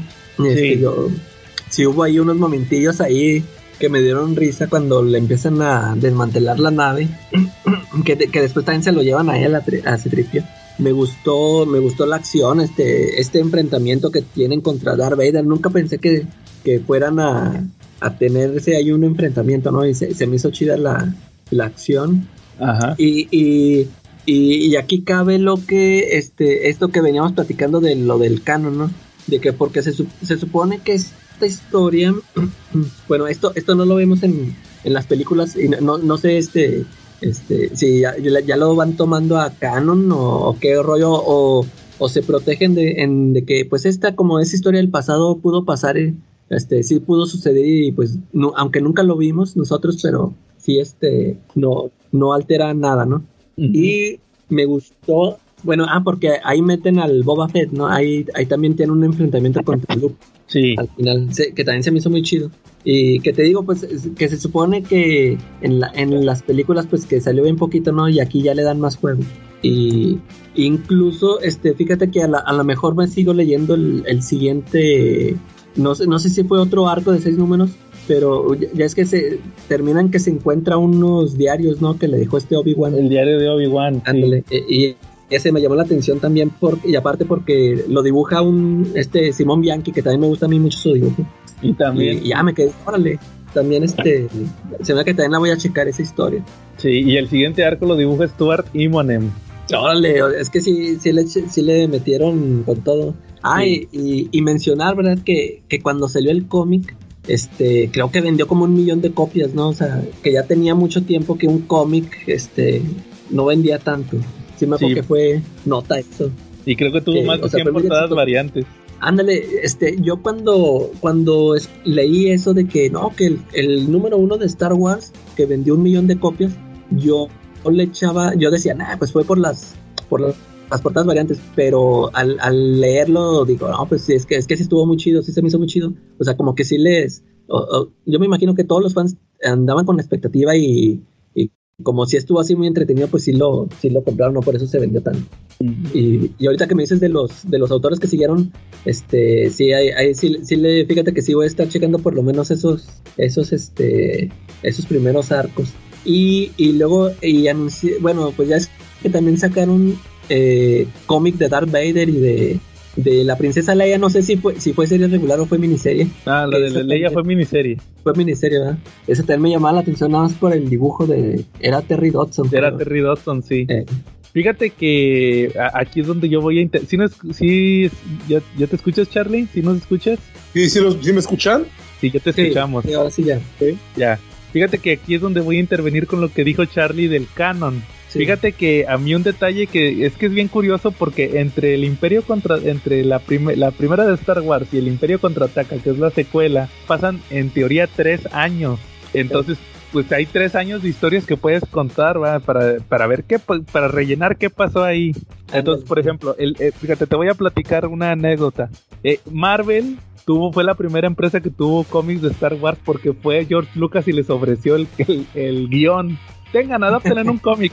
Eh, sí, sí. Y sacaron la adaptación al mismo tiempo que salió la película. O sea, tú tenías la película y el cómic en, en, en- O sea, el cómic de la película. Sí. Y luego de ahí, pues imagínate hasta que sacó el Imperio Contraataca y que lo adaptaron, pues pasaron yo creo que como unos cuatro años de estar pasando, poniendo cómics así como que inventados.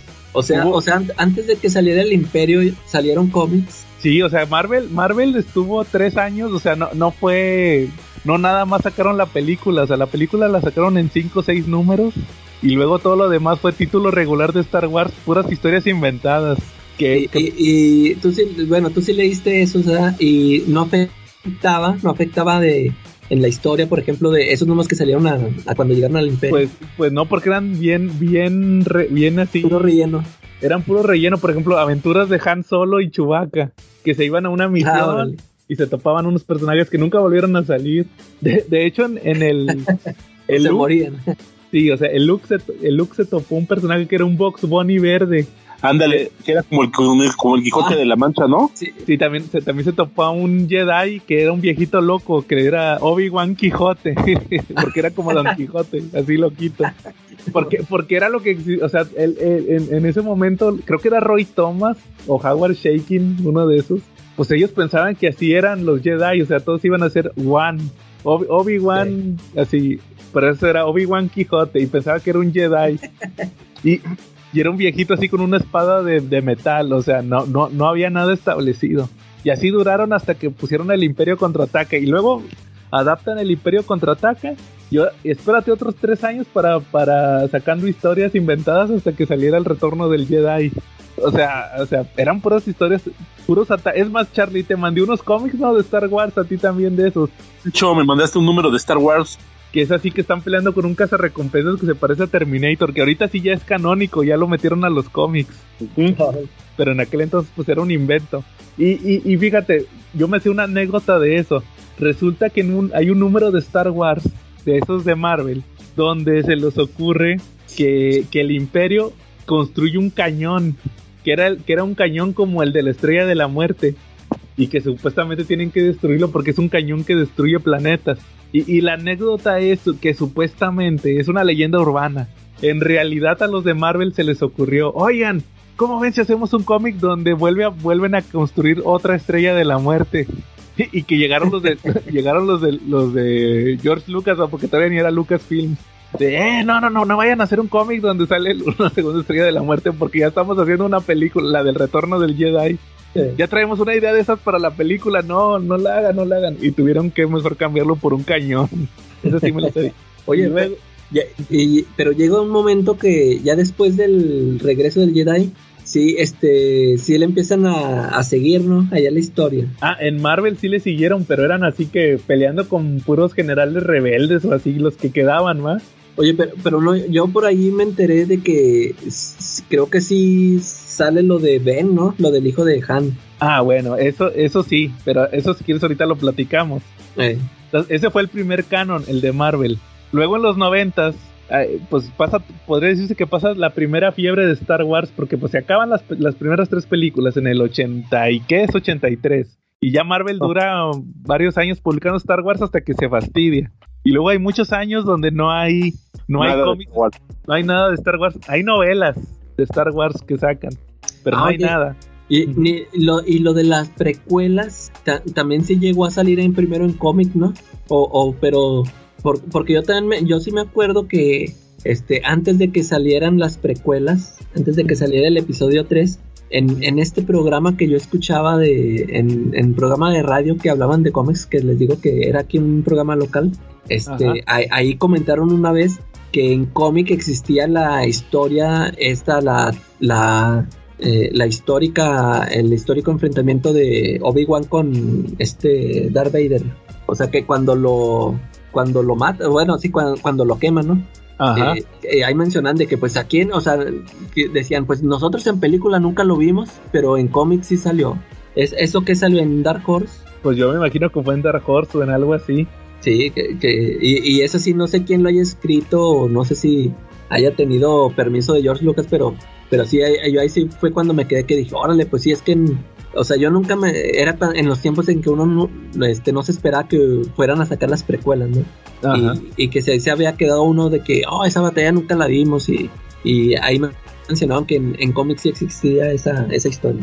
Es que fíjate que es- tú estás hablando de la segunda era de Star Wars, el segundo aire, en los Sí. noventas. Porque en los noventas pues había, había novelas, que estaban sacando las novelas eh, pues licenciadas, donde supuestamente eran continuaciones. Continuaciones así de que, que, que pasaba después de las películas. Sí. Y resulta que en ese entonces agarra los derechos Dark Horse. Y el primer título que, que saca es uno que va a platicar Charlie un poquito más adelante, que es el de Dark Empire, que es uno donde regresa el emperador y Luke se vuelve su aprendiz. Entonces, este, de ahí agarra la licencia de Dark Horse y empieza a sacar cómics que son secuelas y así también, así que pasan después. Y luego después de eso, ah, Dark Horse trae varios aires, porque por ejemplo luego empiezan a salir las precuelas, como decías, y empiezan a sacar cómics ahora de cuando había muchos Jedi, Sí. así. y luego sale la, la del ataque de los clones y saca la guerra de los, los- eso que platiqué, la guerra de los clones, pero en cómic. Empieza a usar esos personajes y empiezan a imaginarse las batallas y todo eso, ¿va? o sea, porque hay mucho que platicar porque es una guerra y hay muchos planetas. Y luego creo que en 2011 por ahí agarra un tercer aire y empiezan a sacar como que cómics así ya ya más así como que fue la última etapa que sacó que de hecho tuvo portadas de Alex Ross los escribía Brian Wood Ah, esos, sí. esos cómics y, y lo- esos los sacó Panini fíjate esos fueron los primeritos que sacó Panini de Star Wars ese último aire fueron los últimos que salieron antes de que Marvel comprara los derechos y luego este así hubo varios aires y luego otra vez Marvel agarra los derechos que es los que tú platicaste ahorita pero fíjate que por ejemplo yo lo que quería platicar ahorita que me refería yo al canon es que por ejemplo esa historia que tú platicaste ahorita de, de- de Star Wars que van a destruir una fábrica y luego el Luke que, que anda muy así de que ¿qué quieres Darth Vader? Sobres o no sé", y le, que, que lo derrota bien fácil ¿sí te fijas? Sí. y que se va todo asustadillo el. Luke de que ¡ay no soy un Jedi! No soy Jedi. eh. todo tristecillo, todo deprimido. Esa historia te sirve, en teoría, para hacer ahorita la oficial de cómo Darth Vader se enteró que, que Luke era Luke Skywalker, Sí. Porque Ah, sí, la Le dice al el Boba Fett. el Boba Fett. Porque en la primera película nunca le, nunca se entera que, que el piloto era Luke Skywalker. Y, y tú ves el Imperio contraataca. Y ahí llega él y dice: Ya sabe.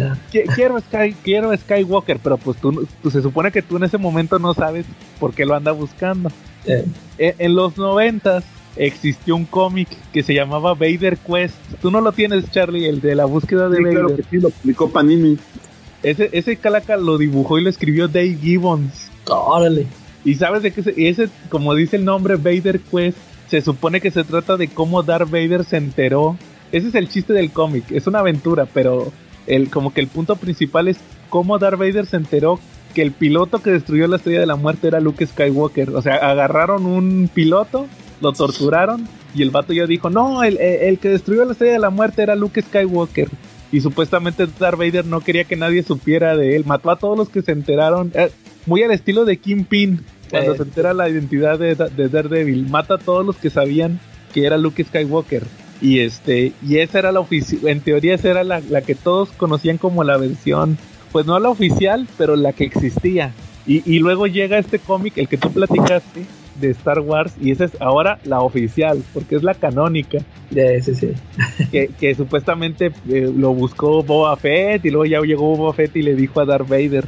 Que, que de hecho en el cómic, curiosamente en el de Darth Vader, que salió al mismo tiempo, salió un mes después, salió Star Wars y luego un mes después Darth Vader, es donde, perdón, es donde Darth Vader se acuerda del enfrentamiento ese que tuvo con Luke, que dice, ah, el, el chavo ese traía mi espada, o sea, no dice mi espada, va, pero traía una espada, la- una, un sable de luz, Eh, y lo manda a buscar, manda que averigüen, que, ah, de, de hecho él mismo va, él mismo lleva a... No, creo que eso es después, pero el chiste es que contrata a Boba Fett para que investigue a Luke.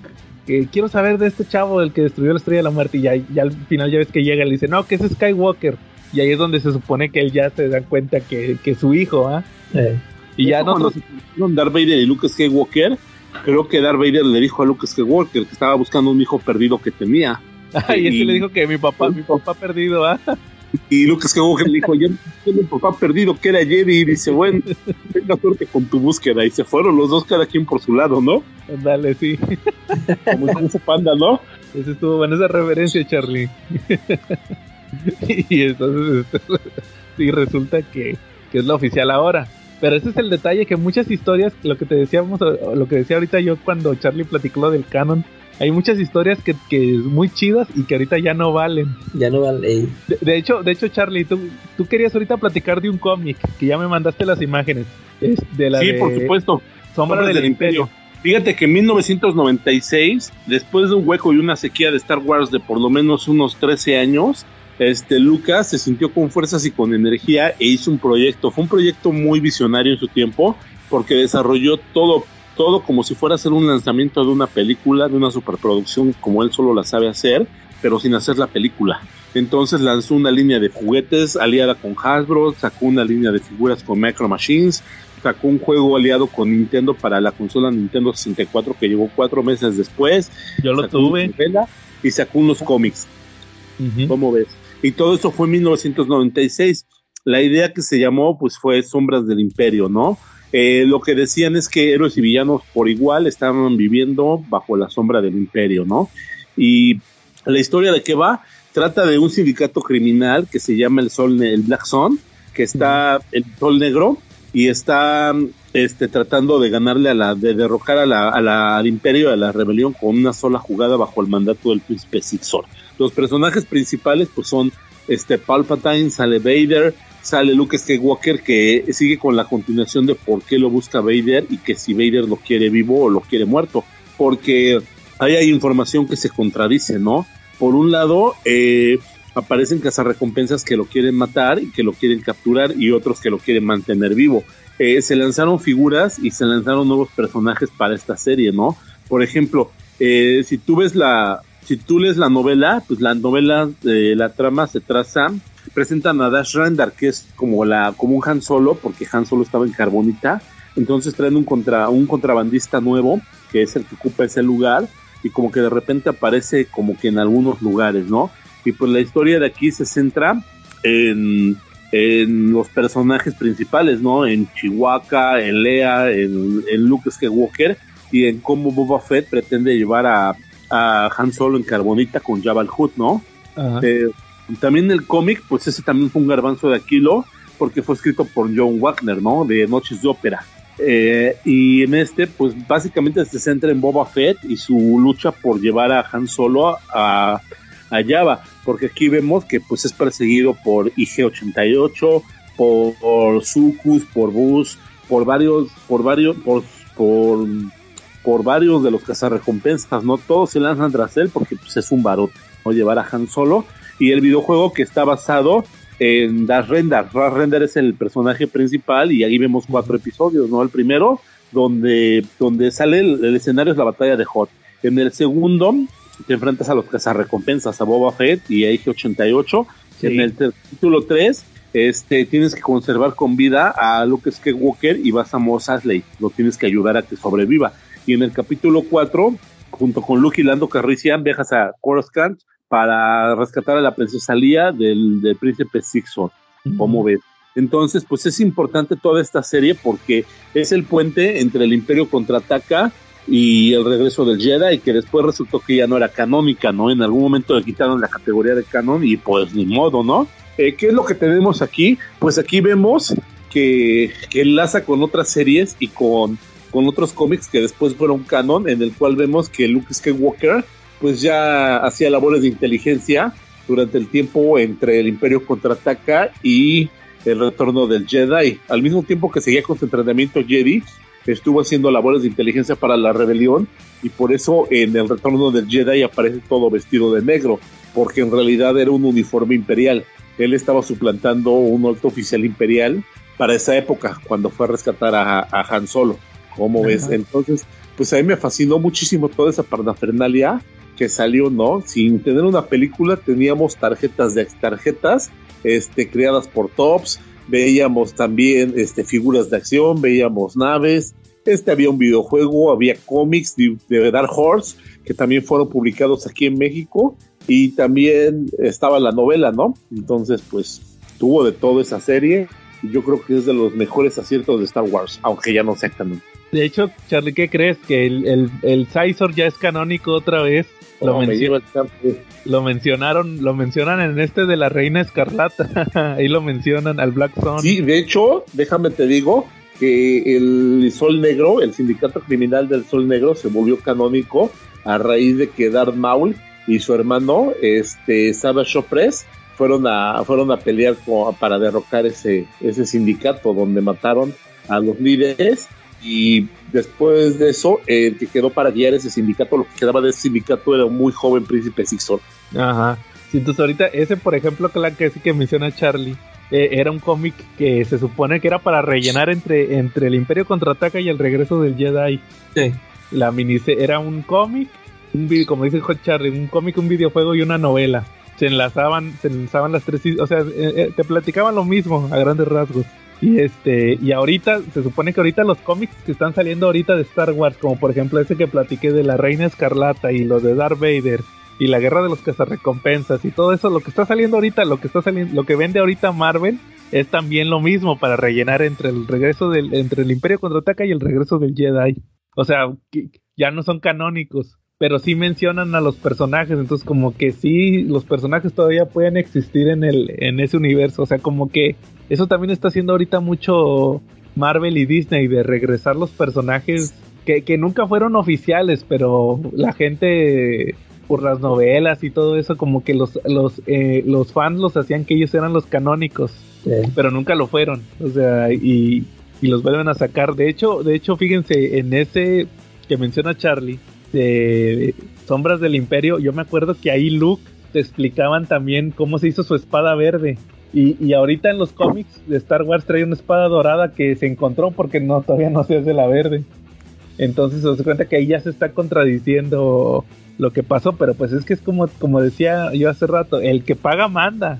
Si Marvel tiene los derechos, ellos son los que dicen ahorita cómo pasó todo eso. Y ese cómic que mencionó Charlie de, de, de Sombras del Imperio, pues de eso se trata, como dijo Charlie, que, que te explican que, que llega un tercer jugador que es un como un mafioso, que es el príncipe Sizor, que es un como hombre de la es como un, como un reptiliano calaca.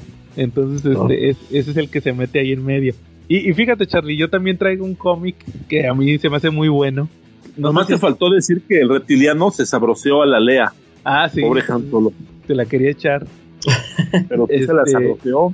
Ándale. Es que supuestamente soltaba como feromonas ese reptiliano. Ah, o sea, sí, sedu- la seducía. Este, a- hay un cómic que a mí me gustó mucho, lo publicó Panini, que se llama, no sé si lo leíste Charlie, el de Darth Vader y la prisión fantasma. ¿No lo leíste? Ah, hay una super joya, ¿no? Eh, Tiene, tiene cierta, está como basado. Yo te definiría ese cómic, a ver si no me equivoco con otro que se me crucen los cables. Pero es Proyecto Valkyria con Star Wars. Ándale, exacto. ¿Sí viste esa película, Calaca, la de Proyecto Valkyria de Tom Cruise? Mm, ah, chis, no. O a es, ver. una- es donde van a matar a Hitler. Ah, sí. Op- Operación Valkyria. Esa mera. ¿Y qué dijo? esa ¿Qué- está ¿Y yo qué dije? Como diría el chavo. Proyecto. Ah, ¿Yo qué dije? ¿Y cómo es? No, fíjate que esa, ese cómic, es- fíjate, es- lo, lo- lo curioso es que se llama Darth Vader y la prisión fantasma y casi no sale Darth Vader. Él no es el protagonista, más bien. Se trata de que eh, son los primeros años del imperio. Entonces están saliendo apenas los, los primeros Stormtroopers y los primeros cadetes.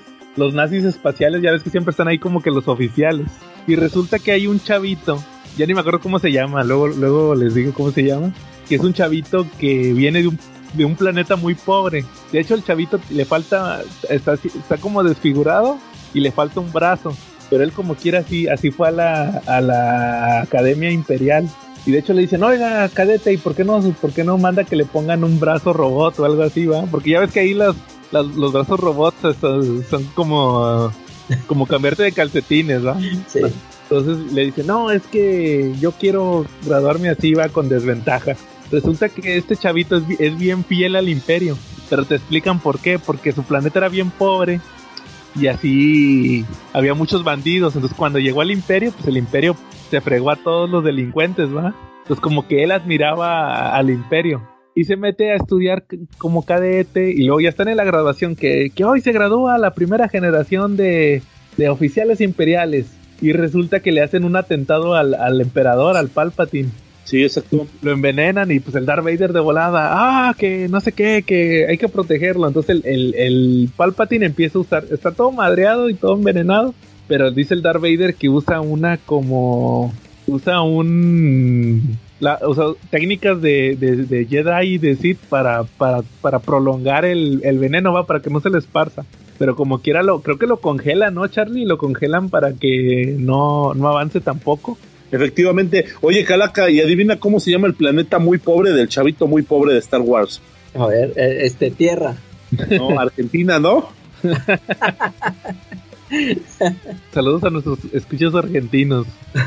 Ya no nos van a escuchar. Es- Y, y, y resulta que, que hace cuenta que el chiste de la historia es que, que el Darth Vader, como, como no puede confiar en los oficiales. Ah, porque la gran revelación es que el atentado lo hicieron los mismos cadetes. O sea, a- a- el, el director de la academia imperial, el vato convenció a todos los cadetes de que, ¿sabes qué? Como que esto del imperio ya no está tan chido, vámonos revelando. Y, al un- y el único que, que no le dijeron nada fue al... Ah, pues haz de cuenta que al chavito este que le faltaba un brazo, le aplicaron la de... La de Homero, lo, lo volvieron supervisor de abeja. Lo, lo encerraron. Homeros y todos sabían menos él lo que estaba pasando, ¿no? Sí, lo hicieron supervisor de abeja y lo encerraron y luego se escapa, el vato se escapa y es el único que, ¿qué, qué está pasando? ¿Qué está pasando? Que están haciendo un atentado, no sé qué. Entonces le toca a Darth Vader y a este chavito eh, proteger al, al emperador y se llama la prisión fantasma porque el Darth Vader se eh, busca, supuestamente los Jedi, como no, no mataban a todos los, los así criminales y todos tenían una prisión, que era la prisión fantasma.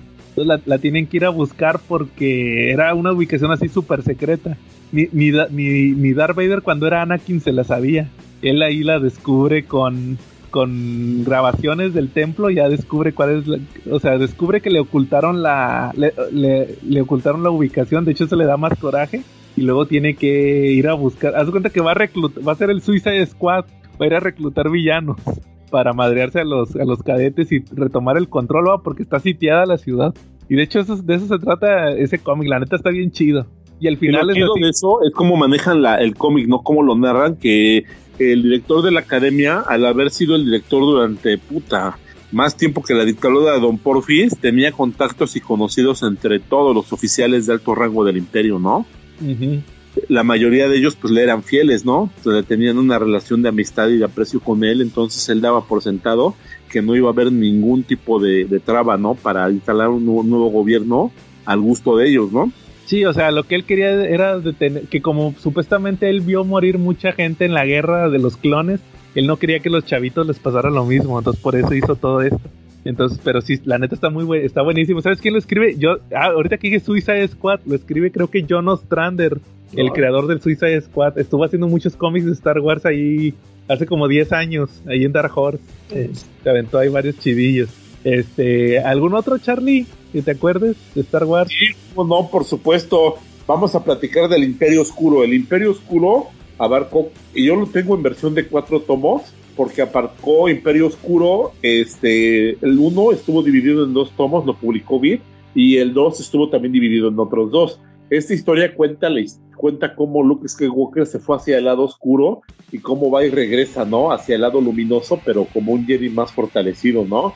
En los prólogos y en los epílogos nos narran historias de Jedis que, que estuvieron en el lado oscuro, ¿no? Y algunos pues, se volvieron Sith y otros eh, sí pudieron regresar eventualmente ahí está padre porque en todos esos epílogos y en todas las narraciones que te vienen eh, y los pies de página tienes muchísima información acerca de Jedis. Si son canónicos o no, pues eso pasa a segundo término porque la historia está genial, ¿no? ¿De qué trata la historia? El emperador Palpatine está vivo. Resulta que él se puede teletrans él puede teletransportar su esencia, se vuelve es un ser de energía que ocupa cuerpos, ¿no? Y los cuerpos son de clones. Él tiene una tecnología de clonación y clona y se clona a sí mismo, sale joven, pero pues como sus cuerpos ya son clones, no son originales, pues se desgasta muy rápidamente, ¿sale? Tiene máquinas nuevas de guerra, como los, como los destructores de mundos, esos son unos, unos aparatos que van como aspiradoras, que van quitando toda la materia, todo, van, van dejando pelón un mundo y adentro tienen unas máquinas que van procesando todo, toda la materia prima que van recibiendo y con eso y, eso lo transforman en más armas para el imperio, ¿no? Ahí vemos nuevas naves, vemos nuevos vehículos de asalto.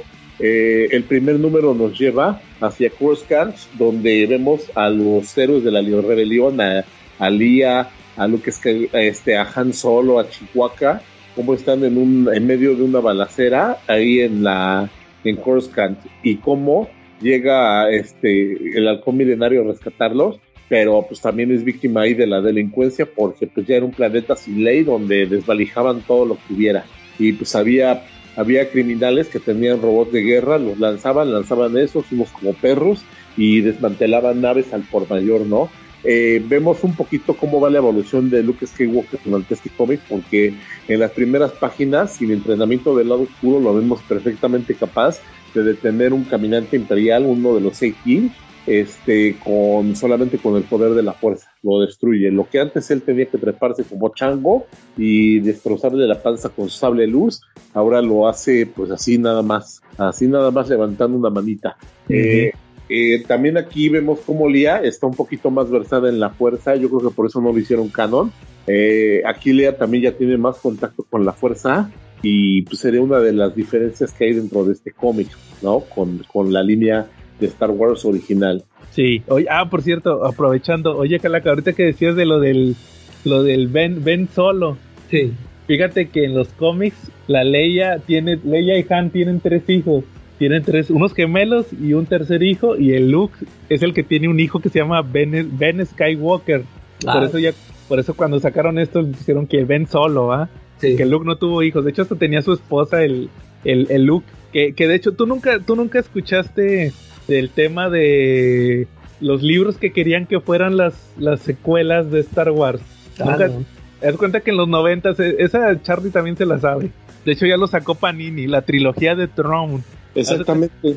E, en los 90 existió un, unos libros de un escritor que se llamaba Timothy Zahn. Él hizo unos libros de Star Wars que era la trilogía de Throne, que eran, haz de cuenta, que pasaban después de la trilogía original que llegaba otro, un, un, almirante que era el, el, admirante Traun, que era así un extraterrestre así como azul, y él supuestamente era así una cuerda, bien cuerda para la estrategia, entonces como que él, él iba a ser el nuevo emperador, porque pues estaban peleando, todos los que quedaron así como de generales y todo eso, como ya no estaba el emperador, se, se empezaron a pelear el liderazgo. Entonces este cuate decía, no, pues yo me voy a quedar de emperador. Y se avienta tres novelas y, y haz de cuenta que ahí te platican que, que, que había una como, pues es que no era Jedi, pero era una así como entrenada en, en la fuerza. Mara Jade. Mara Jade, sí. que la entrenó el emperador para que matara a Luke Skywalker. Entonces ahí viene ella a matarlo y al mismo tiempo está este otro cuate que trae sus planes también. De hecho, eh, de hecho él es el que eh, eh, este autor fue el primero que metió el tema de los clones. Porque en, haz cuenta que en la primera película de Star Wars nomás mencionan, ah, que yo estuve en la guerra de los clones. Y ya fue todo lo que mencionan. Y este hace su primera interpretación. O sea, eran clones como, como instantáneos, como, como los de como los del Chacal, como el Ben Reilly, hace cuenta que ya, ya salía crecido y todo. Entonces, él, él, fue el primero que se le ocurrió esto de los clones, pero así como tipo Ben Reilly. Ya después, cuando salen las precuelas, ya te dicen que no, no son, son o sea, son clones que eh, no son clones exactos, porque eran clones así hasta con recuerdos y todo eso, y no, no, así no es la cosa. Total, total que en, en los se supone que en los noventas decían no, que tienen que regresar el, el Mark Hamill y todos, Harrison Ford y todos, ¿va? Que regresen ahorita en los noventas para que interpreten otra vez sus personajes y hagan las películas basadas en estos libros. pero, pero pues el George Lucas nunca quiso, va, porque dijo, no, pues yo, ni, yo no, escribí es Es mía. sí. Y mejor se puso a hacer las precuelas, pero todo el mundo fantaseaba. De, si, si, hay secuelas de Star Wars, van a ser así, va. Y no, pues al final nunca hicieron nada. y, este personaje se volvió bien famoso. De hecho, también lo, volvió canónico eh, Disney en una animación que sacó la de una que se llamó Star Wars Rebels. Ya lo, lo, volvió canónico. O sea, no era, no era idéntico en, en, la historia porque no podía ser igual. Pero sí era muy parecido al que salió ahí en, en, en los libros. Y, y, aparte sacó cómics, sacó cómics de, como que su origen, pero y deja tú, y luego le hablaron al, autor original, al que escribió las novelas, y le dijeron, oye, ¿qué crees? Ya lo vamos a hacer canónico, ahora sí, oficial. Aviéntate un origen nuevo, pero que, encaje con, con, el canon actual de nosotros de Disney. Y se aventó una novela donde contó su origen del personaje y, el... Y ese, ese libro lo hicieron un cómic, ya lo publicó también Panini. De hecho, si te acuerdas, Charlie, que te tirábamos carro por ese cómic, el de Traun. Sí, exacto. Y sacó, sacaron ese, ese origen y Panini ya sacó también las adaptaciones de, de las novelas originales, esas de los noventas también las, las sacaron en cómic y, la, y Panini también ya las publicó. Entonces todo, todo eso pasó en los noventas de, de que esas iban a ser las supuestamente las, las secuelas, ¿va? Donde, así, iban, así iban a ser las secuelas cuando las sacaron. De hecho, yo, por ejemplo, yo no te platiqué que mi cómic, el que platiqué Imperio Oscuro, fue pues fue obra de Tom Waits y de Cam Kennedy, la neta se me había olvidado en ese momento. Pero lo que sí les puedo comentar es que de aquí sacaron historias, como por ejemplo, presentando un mundo que se llama Beast, que lo utilizaron en la última película de Star Wars, eh, que es un mundo de fuerza oscura, ¿no? También aquí, lo, aquí lo usaron, pero le pusieron otro nombre a la película, ¿no? Entonces, pues finalmente es la parte, como tú dices, Joe, ¿no? Que es cuando lo que no es canon se puede volver canon, ¿no? Por ser una historia bien hecha, ¿no? Sí. Y también se como el que paga manda. Y, y también los eh, la nave del emperador, la que salió ahí en Imperio Oscuro, creo que sale en la última película. En la de, ¿cómo se llamaba? Rise of Skywalker. Ahí creo que salieron esas naves o algo así. Que, que eso también está curioso de platicar, lo de cuando cuando los cómics corrigen, que, que, pasa en todos lados, cuando los cómics corrigen las películas que están bien feas. Mira, por ejemplo, que acá. En el de Darth Vader, que, que, platicábamos ahorita, que tú platicaste Star Wars de, Jason Aaron, sale Darth Vader de Kieron Gillian, que, que era, que era al, al, mismo tiempo. Entonces, el, el, el, ¿cómo se llama? El Darth Vader se pone a investigarlo, pues ya le pasan el chisme, va, al Boba Fett, que Luke, va. Entonces ahí va el, el, Darth Vader, va, a investigar. Y luego creo que lo, lo mandan a un... No, ya me acordé, primero, primero va a, Geonosis, que es un planeta que salió en la del ataque de los clones. Y ahí este se acuerda él de cuando fue ahí que estuvo con Padme. Y ahí está el vato así, como que te lo tratan de. como que tratan de profundizar lo que, lo que pasó ahí. Como que para corregir, porque la neta se me hace bien aburrida esa película. O sea, me gustó más, no es por lo que salió en ese cómic de Darth Vader. Y, luego, en la serie actual, la que está, la que está saliendo ahorita, de, de Darth Vader, sale que como ya se enteró, ahora sí pasó lo del el Imperio contraataca donde le mochó la mano a Luke. Se pone a investigar qué, onda con Padme. Que ah, chis, como que Padme tuvo, me dio un hijo, y, y va a buscar la tumba anda ahí buscando la tumba de Padme y luego y luego resulta al final que se topa con las con las sombras porque la, la Padme tenía guardaespaldas que se hacían pasar por ella una era Kira Knightley Ah, sí, sí. y este y ahí sale la, la, el personaje que hacía Kira Knightley sale en ese cómic y son puras Padme son como cinco el Darth Vader de que ah ya supimos Darth Vader que tú mataste a Padme no sé qué pero no saben que él es Anakin entonces este Ahí, tiene, ahí anda Darth Vader con su, con su ejército de Padmes. Y, y, y, también en esos cómics hay una parte donde ya el Darth Vader se enoja y dice, no, ahora sí se la voy a hacer de pedo al emperador, lo voy a ir a madrear. Y va a un planeta a madreárselo y resulta que es el planeta este que salió en la última película, el que platiqué ahorita, donde tiene todas las naves que salieron en episodio 9. Y le dice el emperador, no, mira, no, nomás para que veas lo que puedo hacer en este planeta tengo todas estas naves que se están construyendo, van a estar listas hasta dentro de 30 años. Pero más para que veas todas las naves que tiene y el Darth Vader se espanta y dice de plano que no le puede ganar.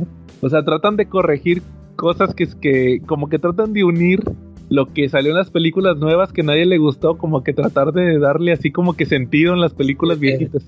Siempre andan así como que como que metiendo esos huequitos. Y, y de hecho, fíjate, ahí, es a lo que voy con todo esto el cómic que leí este de la Reina Escarlata se trata de una chava que salió en la película de Han Solo.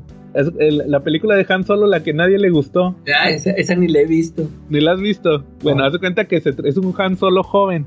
Que te explican que, que, fue, que fue huérfano y creció así en las. La, el, el clásico vato que creció en las calles, siendo huérfano. Y tenía una noviecilla que es la, la Emilia Clark, no, la, la, que salía en Game of Thrones y que sí. salió en Terminator Genesis. ¿Esa sí la viste, la de Genesis, no? ¿O no la viste? Sí, sí, la de Genesis, sí. La, la morrita, la que era la Sarah Connor Sarah joven. Connor. Bueno, ella era la novia de Han Solo. Y resulta que se, hay un punto donde, donde se separan, se iban a ir, se iban a escapar juntos y al final se escapa solo. Ahora sí que el Han Solo se escapó solo y la dio por perdida. Y resulta que la chavita esta se unió a un a un mafioso que termina así, es este, es Visión, el Paul Bettany. Ah, Visión, es el, el, el, jefe, el, mafioso y ella es su segunda al mando. Y, y resulta al, fin, al, final de la película resulta que matan a, al Paul Bettany, se queda ella a cargo y, y, sale el verdadero líder. El verdadero líder era Darth Maul, que, sale ahí y ahorita en los cómics de estos de la Reina Escarlata te explican que el Darth Maul la entrenó. No, no la entrenó para. No, no puede usar la fuerza, pero sí le puede. O sea, de hecho, creo que se peleó con Darth Vader. Por eso les decía que yo no. Yo nunca. Yo no sabía. Que en el cómic ese que me falta, el de la guerra de los cazarrecompensas, peleó contra Darth Vader. ¿Tú sabías eso, Charlie? Que se agarró con Darth Vader. Darth no, Vader. yo. ¿No? En la guerra de los cazarrecompensas peleó con, con Darth Vader. Sí, exacto. Eh, pero todavía no llego a esa parte. Ah, no lo he leído. Ah, ya te spoilé. pero, pero sí, o sea, el chiste es que eh, resulta que, que esta chava, da, Darth Maul le, le, platicó todo, va, de que el emperador es un Sith y Darth Vader es su segundo al mando y ahí tienen un plan que tienen tantos años ejecutándolo para controlar la, la, la, el imperio. Y el cómic este de la Reina Escarlata se trata de que esta chava ya hizo un plan, hizo un plan para, para e, ella va sobre el emperador y Darth Vader. Ella que es una chavita X, o sea, una humana normal, los va a ir a tumbar. De eso se trata el cómic ese de la y ese personaje Calaca sal, te digo que salió en una película de Han Solo, o sea, era un personaje bien X. Sí. Ya, ya no se pudo quedar Han Solo con ella porque ella se sacrificó al final, o sea, al final como mataron al al, al, líder, se, tuvo, se sacrificó ella quedándose como la líder, va, para pa protegerlo a él. Y ahorita ya, lo quiere, ya le quieren dar una importancia acá al personaje en, en, en, los cómics, va. O sea, ya le quieren hacer como que el personajazo. Sí, y, ahorita, y ahorita se trata de eso los, los, cómics. O sea, ella es el personaje central de, de todos los cómics de Star Wars, de Darth Vader, de, de los cazarrecompensas, todos los que salen ahí. Ella es como que ahorita es el personaje de que está así como que moviendo todo. Y, y, y, es un personaje que te digo que nomás, que no existía, o sea, salió ahí en la de Han Solo. sí, fíjate que... que... sí te iba a preguntar, este, en, ahorita, de, de, en qué rumbo van los, los cómics, porque yo creo que ya no los está escribiendo Jason Aaron, ¿no? Fíjate que él nomás duró como, él, eh, los, los, esos de Jason Aaron, fue una serie que duró más de 70 números, casi 80, y él nomás escribió como 35. Vale. Ya los otros los escribieron otros cuates.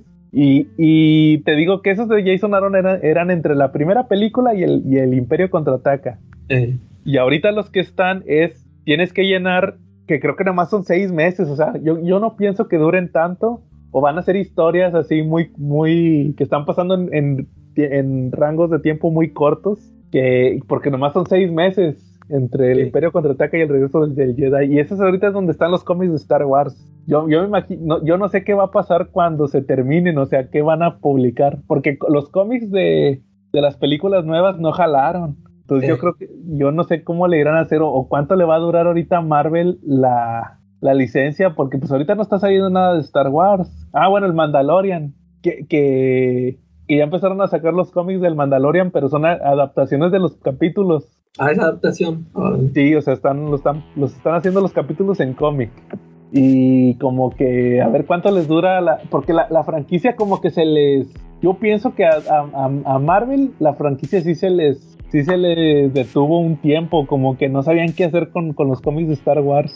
Y, y ahorita agarraron con, con estos que sacaron ahorita, como que sí agarraron otro aire. Estos, estos que te digo que sale la, el personaje este que, de la película de Han Solo, como que sí están agarrando otro aire, pero pues a ver cuánto les dura otra vez hasta que se. Porque ese es el problema con Star Wars, que si no salen cosas nuevas, se te congela la licencia, o sea, como que se fastidian. De que, pues ahora qué hacemos, qué podemos hacer ahorita, como por ejemplo con Darth Vader. Ya, ya sacaron cómics de cómo cazó los Jedi y todo, o sea, ahorita como que ya no puedes hacer nada con el personaje, pero pues necesitas sacarlo, va, porque es el más importante, en, en teoría de los más importantes. eh, Y ese es el detalle con los cómics de Star Wars. La neta, la neta, y, y- y más ahorita que ya no tienes eh, en- eh, como que el permiso para sacar historias imaginarias. Es, es- es que ese es el detalle, Calaca. Que como, como nomás había tres películas, sacaron todos estos libros, todas estas historias que pues eran como continuaciones. Y ahorita no, ya no puedes hacer eso porque pues Marvel y, y Disney ya tienen... Esto es lo que sigue después eh, y ahorita no se pueden mover. De hecho, de hecho, ya les había platicado yo de un cómic que me gusta mucho, el de Crimson Empire. Ese sí es, ese sí es Imperio Carmesí. El del guardia, el de los guardias rojos, ya les había platicado alguna vez. Eh, Que es, una, que es una historia de un guardia rojo que anda ahí viajando por el, por, por el universo de Star Wars, donde ya, ya el emperador ya lo derrotaron y, y hay muchas guerrillas, o sea, hay muchos como, como generales que yo soy el nuevo emperador, no, yo soy el nuevo emperador, entonces como que hay mucha guerra civil de a ver quién es el mero mero que se queda. Y hay uno de esos que es otro de esos guardias. O sea, hubo un guardia que, que agarró poder y él anda que él es el nuevo emperador y hay otro que es el protagonista de estas historias de Crimson Empire que es que es uno que es bien fiel o sea es como el otro personaje que te platiqué el que le faltaba el brazo. Y él, él, aunque ya no haya imperio él sigue siendo fiel al imperio y es así como un antihéroe y, y anda ahí viajando y le dicen oye que únete a nosotros para liberar y no no yo no yo no quiero nada que ver va porque pues va en contra de, de, de lo que él cree va del imperio. Entonces es como un antihéroe ese ese guardia imperial. Entonces, así, así hay ese tipo de historias bien chidas, pero el problema es que ya no las puedes meter ahori- ahorita porque ya está como que establecido todo. A, a mí me gustaría que ese personaje lo hicieran canónico, lo podrían meter en el Mandalorian, pero quién sabe. Y, y, y por eso mismo ahorita andan con lo de... ahorita ya se, se fueron para... Para el pasado andan sacando que de High Republic son unos cómics que publica ahorita Marvel y Panini que son así como que de los tiempos más antiguos de los Jedi, cuando había un chorro de Jedi, y esos son los que están sacando ahorita, pero porque ya no tienen para dónde, o sea, para, para adelante ya no te puedes mover, eh. ya, ya está cerrada esa puerta. ¿Tú, tú qué opinas, Charlie? Pues no me late tanto, ¿no? Que nos tengan con esa sequía y que de repente tengan un control tan férreo, tan absoluto, ¿no? Sobre algo tan rico como Star Wars, ¿no? Porque, pues al final, este, yo creo que todo el mundo quiere ver también qué sigue, qué, qué viene en el futuro, eh, porque pues el pasado, pues ya, como quiera, pues ya pasó, ¿no? O sea, ya, ya sabemos cuáles fueron los acontecimientos finales y no a todos les interesa tanto saber cómo se llegó a eso, ¿no? Pero bueno, ¿qué te puedo yo decir? Finalmente, pues el mundo de Star Wars ya tenía hasta la antes antes de que, de- que decidieran que era canon y que no, pues de repente ya teníamos pues, muy adelantada toda la saga de Star Wars porque veía, sabíamos hasta cómo iba a morir Chihuahua, ¿no? Ándale, esa es otra, que lo matan en, lo- en, en estas continuaciones, Calaca, se matan al Chewbacca. Ah, sí, sí. Y, en la, y en la oficial, pues ya sabemos que sí sobrevivió, el que se murió fue Han Solo. Y ya se murió Leia también, y Luke. Ya se murieron los tres. Sí. Nomás sobrevivió él, fíjate. Entonces sí, o sea, ese es el detalle con los cómics de Star Wars. Pero yo digo que mientras haya un cómic chido que les guste, que se avienten. Hay, hay muy buenos. Sobre todo miniseries de, de Darth Vader, eso sí se los recomiendo todos. ¿Al- ¿Alguno, Charlie, que quieras recomendar así, aparte de... Aparte de lo que dije, bueno, pues este pues, heredero del imperio se me hace que son unas cosas que no pueden perderse cualquier fan de Star Wars, ¿no? Pero lo que está sacando Panini es muy bueno. De hecho, eh, tiene muchos TPBs buenísimos eh, que son imperdibles, ¿no? El de Wedge Antilles, tiene los de Podameron, entonces, pues para donde le jalen van a ver. Pero un personaje que me ha encantado y que sin ser de los personajes que hayan salido en una película llegó para robarse mi corazón, este, la doctora Fa. Ah, sí, que esa es ¿No? arqueóloga, ¿verdad? Y es una arqueóloga que trabajó para Darth Vader y que estuvo, eh, tiene como ayudantes, o más bien tiene una sociedad, porque no son sus ayudantes, tiene una sociedad con una versión maligna de, de Citripio y de Arturito, que son unos robots asesinos. Sí, y haz de cuenta que esa anda, anda ahí por, por el universo Star Wars robándose así como que reliquias y todo eso, Calaca. Ese personaje. Y, y sabes también cuál, Charlie. Tú no leíste el de agente, el de agente del Imperio. Ese también lo escribió Ostrander. Es Agente- buenísimo, ese cómic es de, de un de un agente secreto que trabaja para el imperio obviamente y nos da el otro lado de la moneda, ¿no? Haz de cuenta que es un James Bond, Calaca, pero del Imperio. Igual, igualito, igualito de James Bond. Se, se, se echa a las extraterrestres y todo. Igualito que James Bond. pero del Imperio. Y, y esa estuvo buena la, la jugada esa para, como que para darle variedad a, a la franquicia. Ese, ese fue de los últimos que sacó Dark Horse, agente del Imperio. Y ya después lo compró Marvel y pues lo que está sacando Marvel que, que la neta no se me hacen así como que mini, las miniseries que ha sacado porque sacó de Chewbacca, de Han Solo, de Obi-Wan. La neta como que ninguna está tan chida, tan chida, como que los chidos son los regulares. Miniseries así no, no han estado tan buenas. Igual hay recomendaciones, yo les recomiendo el Crimson Empire, el Dark, el Dark Empire que, que recomendó Charlie. Oye, las películas en cómic también están bien chidas, las de Marvel. La de las tres primeras que las, las adaptó Marvel en cómics en los 80 también están bien chidas, las sacó Panini también. También para otros está chido recomendar los de Darth Vader. Cual- cualquiera que diga de Darth Vader, en, en su mayoría todos están bien chidos. Darth Vader eh, era la, la prisión fantasma, el noveno asesino. eh, no me acuerdo cuál era el otro, el, el lamento de las sombras, algo así. Hay miniseries que sacó Dark Horse también chidas, los de Darth Vader, sí se los recomiendo. Sobre todo para que si quieren ver ahí a Darth Vader en acción, sí, sí están muy buenos. ¿A- ¿Algo más, Charlie? ¿O cómo ves si acabamos por esta semana?